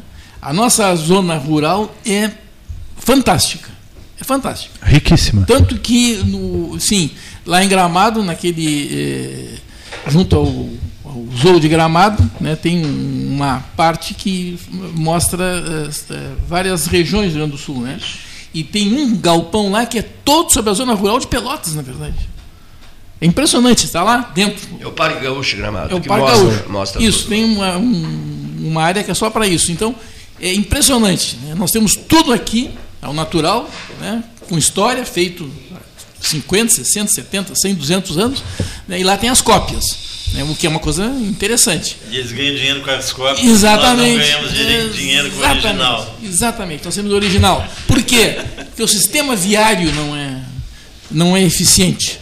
né? Não é eficiente. Não, ele não, não auxilia em nada. Ah, eu, eu falo assim com alguma propriedade, aliás, com bastante propriedade, porque aos sábados eu compareço a, a um, a um compromisso em Monte Bonito, todo sábado, e quando chove, a- o acesso a Monte Bonito é horrível. Aí Vai de tu drone? tenta, tenta cascata. Vai de horrível. drone, vai de drone, vai de drone. E quando não chove, há problema para a tentei- lavoura daí. Né? Não, Então, pensei, pensei em ti, Cleiton. Já pensei em sair bem cedo daqui a pé. Mas está se falando aqui de um obras, um drone. Cleiton, de infraestrutura, né? sim. como a questão da balneabilidade, as obras viárias, que são, são realmente problemas que a cidade enfrenta, mas tem também a educação.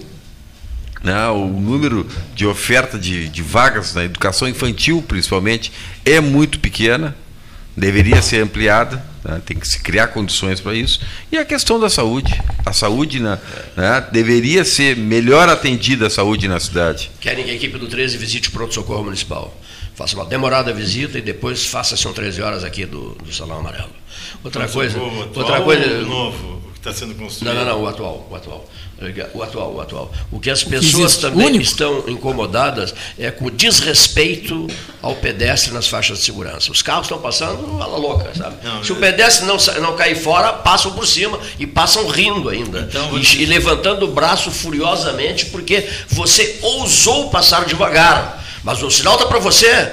E você ousou passar devagar ah, ah, di- diante da, da interpretação do, do motorista. Ele fica furioso, porque ele acha que a, a pista de pedestre ele tem que passar direto por cima, não quer saber. eu Está acontecendo isso, é uma vergonha isso. Eu vinha vindo agora, Cleiton, pela Neto, e vinha um carro ah, pela esquerda e dobrou à direita. Chutado. Depois um outro, não, não chutado não, mas cortou a frente do, do que vinha.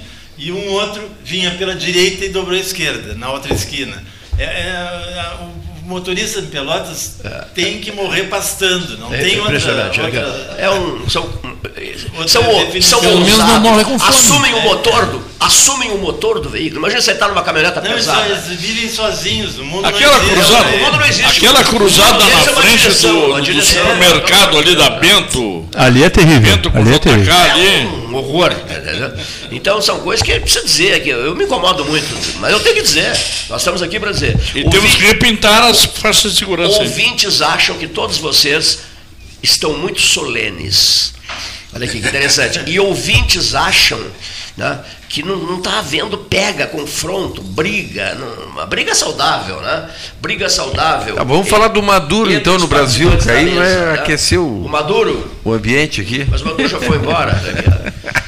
Já caiu de Maduro? Aproveitando aqui a presença do Paulo aqui, né? Ele Eu acho estava que tão ficou- maduro que ele já apodreceu. Não, essa ele visita, de Maduro, mano. essa visita do Maduro aqui serviu para desmascarar né, a grande armação que foi a campanha eleitoral.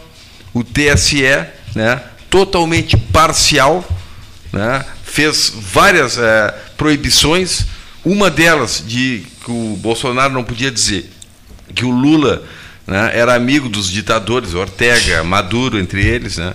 E agora está aí, né? Para quem pra quem Aplicação da lei, duvidou, né, aplicação com a aplicação da lei, dizer a verdade agora é, é crime? Parece que para o TSE é, né? E agora o Dallagnol, né, essa semana, está sendo intimado porque criticou o TSE. Não, ele enquanto deputado. ministro, Ele, ele né? injuriou o ministro. Bom, mas isso aí agora a, a. Polícia Federal virou polícia Qual ministro? política, Benedito- Gestapo, né? Virou Gestapo a Polícia Federal agora na mão do Lula, na mão do Flávio Dino, né? E olha, tá muito difícil aqui o Brasil. Nós estamos caminhando para uma ditadura assim, ou já estamos na ditadura, né? Quando Há dois funciona o anos Ministério nós da estamos Justiça, funciona, né? Me desculpa, nós Não, não estamos funciona, funciona para os amigos do antes. rei. Funciona para os amigos O do rei. Bolsonaro nós estávamos em linha reta para Bolsonaro quis nomear um diretor da Polícia Federal, foi tolhido pelo, pelo STF. Agora o Lula, essa semana, nomeou, vai nomear, né, já indicou o novo, que é o novo ministro do Supremo Tribunal Federal, que foi advogado dele, amigo pessoal dele. Quer dizer, ca- cadê o princípio da impessoalidade? Para um tem, para outro não. Lembra- Então, é le- isso. le- lem- lembrando- Quem foi que o Temer indicou para o STF, Longaray? O Alexandre de Moraes. Quem é que o. o E quem era o Alexandre de Moraes? Quem era que o Bolsonaro Sim, mas e aí? Tá, o Mas você está falando do o Temer, Temer- eu estou falando do Lula. Nós estamos falando do Tribunal Político. E O Temer- STF E o Temer pertencia a que governo? Não entendi bem. O Temer não era vice da Dilma, era, né? Era vice Duas vezes, né? Isso. Ah, não, tá. tá bem. É, Só. Eu, gosta- eu gostaria, é eu gostaria de lembrar uma. O pro- amigo do filho e Claro. o- e o. Não, mas Seguiu- era advogado seguiu- dele. Era, era advogado o dele. caminho. Era advogado Terrivelmente. dele. Não era advogado dele. Seguiu o mesmo caminho. Terrivelmente. Longaray, Longaray. Le- lembrando uma polêmica anterior também que já houve, né, anteriormente, indicação de Dias Toffoli, que era ah, advogado do Partido dos Sim, Trabalhadores. advo- sim, o, o conhecimento jurídico dele é raso. Mas é não, raso. não é o caso do Zanin. Não, não é o caso Zanin, Não é o realmente. Zanin. Mas O Zanin, é amigo do Lula. constitucionais é espetacular. É, mas vai ser sempre parcial. Vai ser sempre Não parcial. entendi. Foi advogado do? Lula. Tu acha que ele, ele vai. propôs uma alteração na Constituição sem ela ser alterada e libertou o Lula. Isso é Não, conhecer ele a não- Constituição?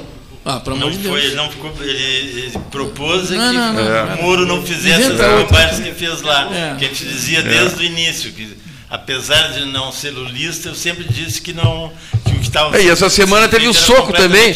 Teve o soco numa repórter Devia da Globo. Imagina se fosse na época do Bolsonaro aconteceu uma coisa dessa. soco, soco era um genocida. Era Não ia acontecer nada, Longaray. Se fosse na Não, época como é que não? Como é que não? Claro que iam, claro que iam. Não, e- e- com Que ninguém tá de- Eu não estou defendendo o. Bolsonaro aqui. Lembrando, Aliás, que, lembrando, lembrando que a emissora dessa repórter dedicou 1 minuto e 21 segundos em defesa dela em, no, no maior noticiário deles, né?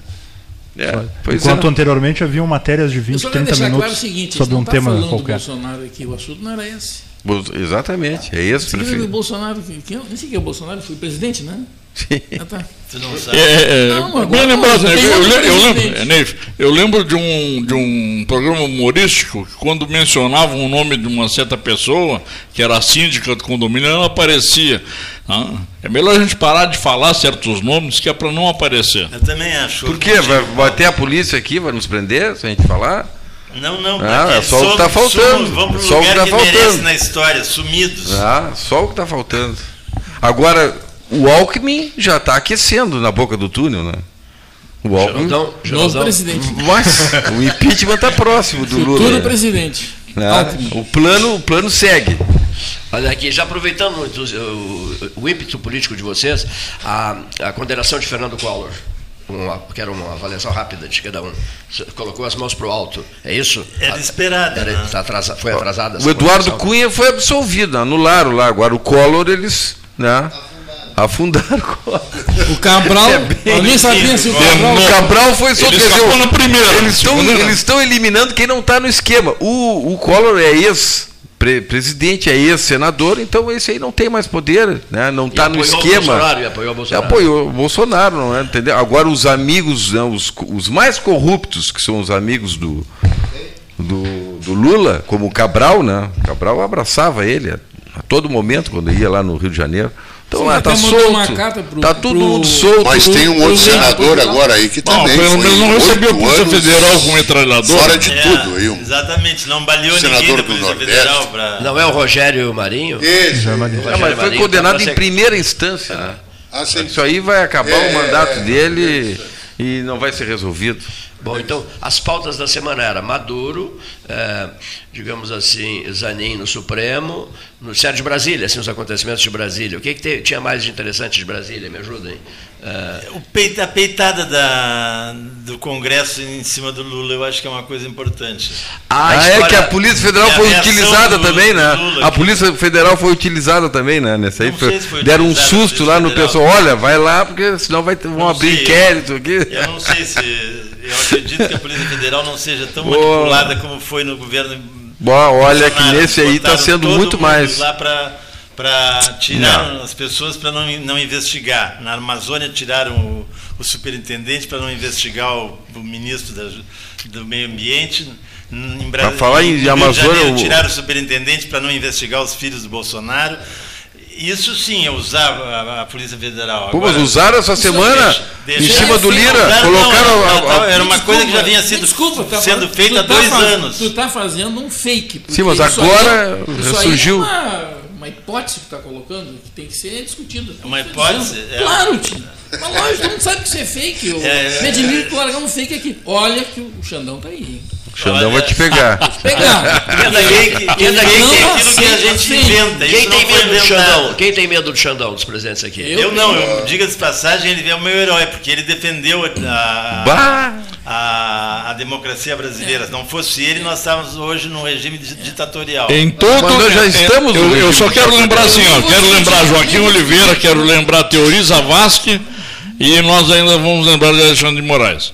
Exatamente. Nós vamos lembrar desses ministros. Ah, não, claro. E, quero e, e não conheci, infelizmente, os ministros anteriores e que escreveram aqueles vastos livros que nós temos na- nas bibliotecas lá, que ninguém lê mais hoje, né? porque a gente vai hoje na internet, Não, é, hoje não encontra tudo, né? Não, mas eles leem o livro. Mas eu quero lançar assim, para deixar o Longaray, para deixar o mais, mais tranquilo. Sim. Tá? É, eu não vejo assim o Alckmin, sabe, na boca do túnel. Não, não, não. A boca do túnel está Flávio Dino. Não, mas ele não é vice.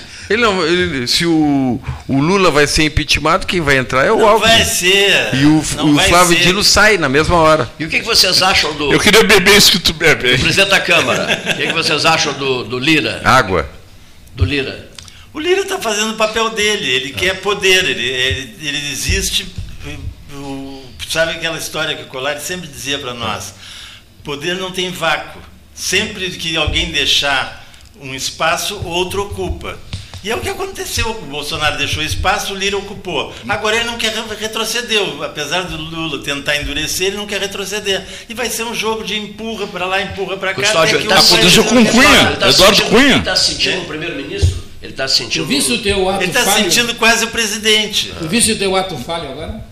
Tu falasse Bolsonaro, Lula. O Lula deixou espaço para ele. Não, o- quem deixou espaço foi o Bolsonaro que O veio. Bolsonaro nem é Bolso- presidente. Chico. Mas era presidente, É, foi ele que deu o era, espaço era, para o Congresso. era. Ele que, ele que se abriu as pernas para o Congresso e Posso promover um- uma pauta aqui? Pode. Posso Qual é o todo-poderoso de Brasília atualmente? É o Lira, eu acho. Ah, é o iluministro, é o Xandão. Não, claro, é ele que dita. E, vai, e ele que enqua- vai enquadrar o Lira agora, em seguidinho. Então é Xandão. a Polícia Federal já Lira, foi atrás do Lira, Lira essa não, semana. é isso.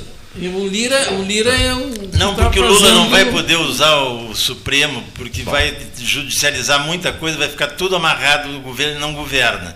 Ele precisa se resolver com o Lira, ele precisa sentar com o Lira e negociar qual é o Quem- espaço que tá cada um falando vai em quem? ocupar. O Lula é um dos maiores negociadores que eu já conheci. Em, em, a poltrona de avião, tio. Bah. O Lula é um dos maiores negociadores que tu já pouco. conheceste, mas na, na pretensão dele de negociar a questão da guerra Rússia e Ucrânia. Foi uma piada, Não, né? foi uma piada. Foi uma Foi uma piada, Uma né? das mil- Ele saiu fugindo lá dos Com dois. Com todo respeito, o Brasil não tem nada a ver com isso. Né? a- As superpotências, envol- as superpotências envolvidas nisso, quer dizer, o Brasil se meter a tentar resolver até come. Na mesa de um bar tomando disso, cerveja. Apesar dele ter essa bola fora, ele não nos envergonha fora do país. Bah, não, nós passávamos não, vergonha o tempo inteiro. Exato. Oh, não. É- Era imprescindível, era imprescindível que o, que o presidente do Brasil Tivesse se pronunciasse a respeito de um dos maiores conflitos econômicos be- Ele não bélicos consegue responder uma pergunta de um perdeu o repórter em português. Ele não consegue responder, porque ele, Ele não tem não precisa, tem, tem, Não senão tem o pessoal, o pessoal que é tradutor e intérprete vai perder emprego. Ah, é? De Depois- Portugal? Lá em Não, não, Portugal? depois que ele pediu o intérprete- Ah, em Portugal, por favor. Né? Pois eu, eu, eu mandei uma piada em português tá? e a pessoa me xingou. Por quê? Como é que chama menino em português?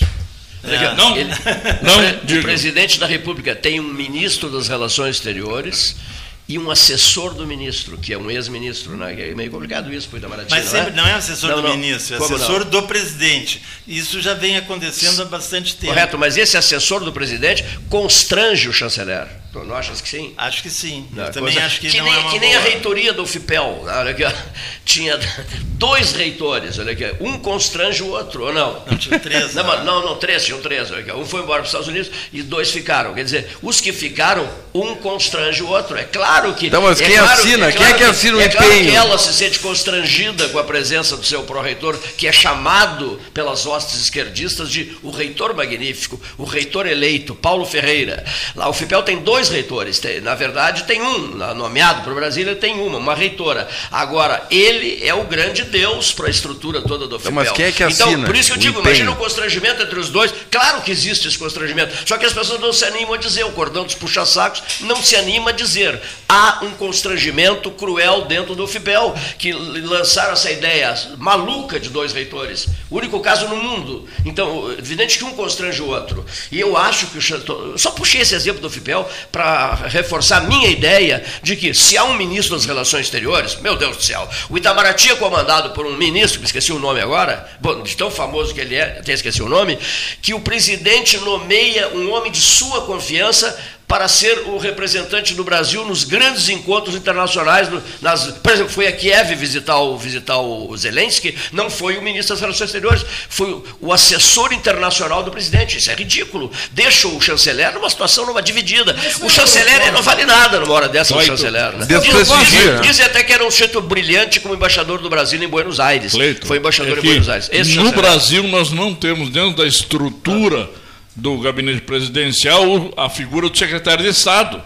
Secretário é, de Estado é que, é que, é, é que realiza esse papel. Eles estão procurando ajeitar a coisa. Né? E aí tiveram que ah, ajeitar o troço. Estado, não, tá, eles tá, tiveram que é ajeitar. Eu, eu gostaria de. Não, mas, mas Brasília não é um puxadinho, né? O cara ah, não tem roupa, puxa. Não, pelo amor de Deus. Eu gostaria de trazer um ponto importante. Trazendo um ponto importante para o meu, meu setor aqui. É. Que é um ponto importante. Vamos passar para 3H? Vamos, vamos, vamos, um negócio, conversa tão boa? Só não, fica só um pouquinho. Vamos passar um pouquinho para 13H. Olha aqui, ó. como é que o sujeito faz? Tá 13H, 13H, você passa para o 13H agora, para a Web 13H, e continua vindo esse debate aqui, né? Pela Web 13H, acessa, é, o que que coloca? pelo www Pelotas 13 horas. Pelotas13horas.com.br. Senhores ouvintes da Rádio Universidade Católica de Pelotas, perdão, perdão pelo horário, muito obrigado. O debate continua pela 13H.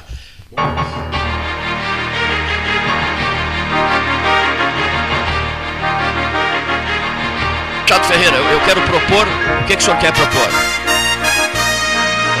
que terminou um gancho importante trazendo para o meu setor. Ah, o Lula foi para esse encontro tentar mediar um conflito por questão midiática. O Lula deveria ter ido por uma questão técnica da nossa necessidade dos, da vinda dos fertilizantes naquela região, que é de suma importância para o nosso agronegócio. Que o Bolsonaro fez, né? Lá que estamos em risco de ter um desabastecimento de insumos para o nosso agronegócio se não for resolvido esse conflito. Já estamos há quanto tempo nesse conflito aí? Um ano. e alguns meses já. Mais, mais. E, e temos essa necessidade e aí eh, esperaríamos do nosso representante, nosso presidente eleito, é de todos os brasileiros, lembrando, é de todos, então é nosso representante, está lá brigando por uma demanda técnica nossa do, do nosso principal motor do PIB brasileiro, que é o agronegócio. E ele foi lá por uma questão midiática, passou vexame pelo que fez Passou vergonha. e não se resolveu nada. Falou mal do agronegócio, E, que é e- exatamente e ainda colocou Sustenta o país, né? e ainda é o colocou objetivo conseguir e lá, e lá ele saca lá, lá ele saca uma espada volta para o Brasil com a questão do Maduro coloca de fato uma espada em cima das costas da ONU né, por toda a questão que se envolveu então ainda encalacrou o Brasil em várias outras frentes né? então essa é a minha preocupação puxando para o meu Cada lado vez né, que ele abre a boca é um desastre. É um desastre. Está normal já. Por enquanto não é nada normal. Nós Não, passamos mas, quatro eh, anos não, ouvindo mas, besteira. mas desastre com prejuízo chulas. é ruim. ó. Não, não, nós passamos oito anos ouvindo as besteiras Não. dele, mais agora mais quatro Não, com as outras. Nós passamos quatro anos ouvindo só Agora tá demais. palavras besteira. chulas e besteiras. Cercadinhos e não deixa, sei o que mais. Deixa. Então, Fala, fala E agora, tem o- agora. por, isso, é por isso que. mas eu acho que ele está errado. Eu, eu acho que ele está errado. Pois é, então. Eu acho que o Lula, Então. ne- nesse aspecto, errou muito. Neste. E neste, em outros não. Mas qual Ah, desse? Eu não sei qual tá falando. Mas- Esse do, do Maduro, de ter eh, elogiado o Maduro. Eu acho que o Maduro não é tudo aquilo que a, Tu que a mídia diz. Um quarto da população foi embora da Venezuela. Não é tudo aquilo que a mídia diz, Ah, é. porque- mas a, a- a- Isso que saíram do Brasil. Venezuela está que nem Cuba, está cercada, não pode, não pode nem importar porque não tem como pagar. O- o- se ele manda dinheiro para o mercado internacional, como o dinheiro tá- passa todo em Nova York, fica em Nova York e não sai de, de lá para pagar o, o- o vendedor. E eles não conseguem receber, o vendedor não consegue receber. Eu conhecia gente que estava exportando arroz daqui para a Venezuela e não consegue mais exportar porque a Venezuela não consegue pagar. E tem dinheiro para Não, pagar. não tem. Tem dinheiro Não para tem, pagar e não, não tem. consegue pagar porque Dinheiro o, da onde? Não, não tem vi- geração de renda lá, não tem empresário lá, não tem empresa. A Venezu- a Ele Venezuela é confiscou as empresas. Não tem tem dinheiro. no- Ela, É. O Brasil vai emprestar dinheiro e vai dar a garantia do empréstimo para a Venezuela. Porque ela não tem dinheiro nem, não tem reservas nem para garantia do empréstimo para receber. Tem nada. Ele deve, deve, ele deve mais de 6 Neve, uma coisa é o governo ter direito ao dinheiro, a outra coisa é o povo ter povo, dinheiro. É, exatamente, São é duas diferente. coisas Pô, lá diferentes. não tem Tem- Eu nenhuma gostaria nem de outra. ouvir dos nossos, Consultores. dos nossos especialistas em, em- em mercado hã, o impacto que é a questão da moeda, né, es- escantear a moeda Não, não, não é esquentear. comercial. Não, não, não. O sistema, o sistema financeiro da Venezuela vem sendo destruído gradativamente. Eu estou trocando o assunto. Né? Tem até uma moeda vir- virtual por lá, uma coisa deles lá. Não tem mais, totalmente, não tem, totalmente. Não tem o que acontece Tá, na. tá. Acho tá, o Maduro, Mais de o mil Maduro vai cair de tão maduro que está. Mais de mil por cento a inflação não, não tem. A gente está com uma infla- uma Mas inflação eles são baixa. bloqueados, eles não conseguem negociar. Como não consegue? Os Estados Unidos compra petróleo deles, cara, e paga. Compra, compra, compra. Mas compra. Que que não Metade- tem? mas, o. Brasil compra da, da, da Venezuela e paga. O- a- eles não fornecem mais ene- energia para Energia elétrica. para Roraima, energia para Roraima não estão fornecendo, mas o governo vai pagar, porque eles têm uma refinaria nossa lá. Assim como na Bolívia. E estão devendo também Tomaram, bilhões tomaram, para nós. a né? Bolívia Não tomou é na época do assim. PT. É. Não é assim. PDVSA. Mas a, a- a- Não é nem uma questão de. maior, é, é interessante assim, porque nós discutimos localmente né, as políticas locais, nós discutimos sobre os países e nós nunca pensamos num sentido global. né? E quem leu o meu artigo lê, né, se deu conta de que o que nós, nós fomos educados, todos nós aqui da nossa geração, com exceção desses dois rapazes, hã? nós fomos educados a endeusar o norte-americano, Exatamente. o dólar. Por quê? Porque eles conquistaram o, o Bravo Oeste eu, e não tal. fui, eu não fui educado assim. Não. Eu fui Mas educado nós fomos educados. E, e o- e- e- e ao longo dos tempos, depois da Segunda Guerra, depois da Segunda Guerra não, eu me atrevo a dizer que depois da, da Grande Depressão, né, depois de 29, eles começaram a implantar aquele plano deles de dominação mundial. É, gente, é isso. É isso. E, o- e a questão do. E aí as coisas começaram da a se- Ucrânia a- e a da se Rússia antagonizar. não é bem como a gente ouve, né? porque o- a, a guerra não é por- com a Ucrânia especificamente, é com a OTAN. E Exatamente. A, a questão não não é Olha a desculpa. A olha a questão a a questão a por quê? Porque aquilo era uma base soviética. Nada- sim, seja como foi então, tá? tá- Eu, é eu, a questão, eu, não, a eu não questão concordo com o Putin, eu não, não, não, não vou defender o Putin, mas eu estou te dizendo que não é bem aquilo que a gente ouve que é a verdade. A verdade é outra diferente. Exatamente. é, a, a- a verdade vem mascarada sempre. Sempre A mascarada. verdade vem sempre mascarada. Porque o interesse vai ser sempre financeiro. Exatamente. Não, o interesse nunca vai ser de outra E militar. para outra coisa. E militar. É, mili- é, assim, mas eles usam militar para o financeiro. Claro. É que o militar, financeiro. o militar americano Ah, banca e, a, e o militar americano is- instiga ainda mais. A, a- a Rússia em relação à Ucrânia, a Rússia em relação à Ucrânia é um exercício de poder da Rússia sobre a Ucrânia, porque ali é uma região rica, muito rica, desenvolvida e a extração daquele pedaço da, Da Crimeia. União Soviética, ficando a Rússia separada da Ucrânia quando isso aconteceu, Ah, sim. trouxe problemas para a Rússia. Então a Rússia precisa da Ucrânia em termos financeiros, né, em termos econômicos, vamos botar as duas coisas, né, em ter- e, e- e muito em termos políticos. E força. Não, eu não discordo, Neif, eu não estou discordando Então disso. a, a Rússia está numa a- Tanto que eles tomaram a de Crimeia. expansão, de expansão que é impressionante. Eles vão até às seis da tarde. Olha aqui, ó. Pessoal, depois às vezes me dizem assim, esse 13 horas só houve um lado. Um lado, não houve, não houve um lado só, né? Debate livre, opinião independente. Não, não é verdade? O pessoal chega aqui, diz o que pensa. Eh, está- Eu ainda acho que estão faltando umas, umas brigas mais pesadas. Custódio. Mas tu quer que a gente saia em eu do acho, fato? Eu acho, olha aqui, Paulo, Paulo, Paulo, eu acho Longaray, eh, Vinícius, eh, Machado Ferreira, estão faltando brigas mais pesadas. Tá? Tem que esquentar mais esse 13 horas, hein? Paulo no inverno tem que esquentar. no inverno agora, nós vamos usar, vamos botar uma lareira, vamos instalar uma lareira aqui no, no sétimo andar do, do, do Palácio do Comércio. E essas manifestações de vocês ao microfone da 13H, Leonir, vou dar uma sugestão, uma sugestão interessante. Esse trecho deve ser, eh, digamos, transformado num podcast. A palavra do momento é podcast, né? Custódio, só se fala em podcast. E esse podcast, desse trecho da 13H eh, web, né, deve, deve estar no ar na próxima segunda-feira. Pode ser? Deve estar no ar na, na- na- na- Católica de Pelotas, na rádio da Universidade Católica de Pelotas, no horário do 13H, para dar uma esquentada, porque vocês deram uma esquentada né, nesse, nesse- nessas questões políticas nacionais. Rádio é conflito. né? Rádio, olha aí, é, tá boa, rádio é conflito. É, muito obrigado a todos e a 13H volta, voltará a qualquer momento. Essa eu aprendi com um cara antigo do rádio.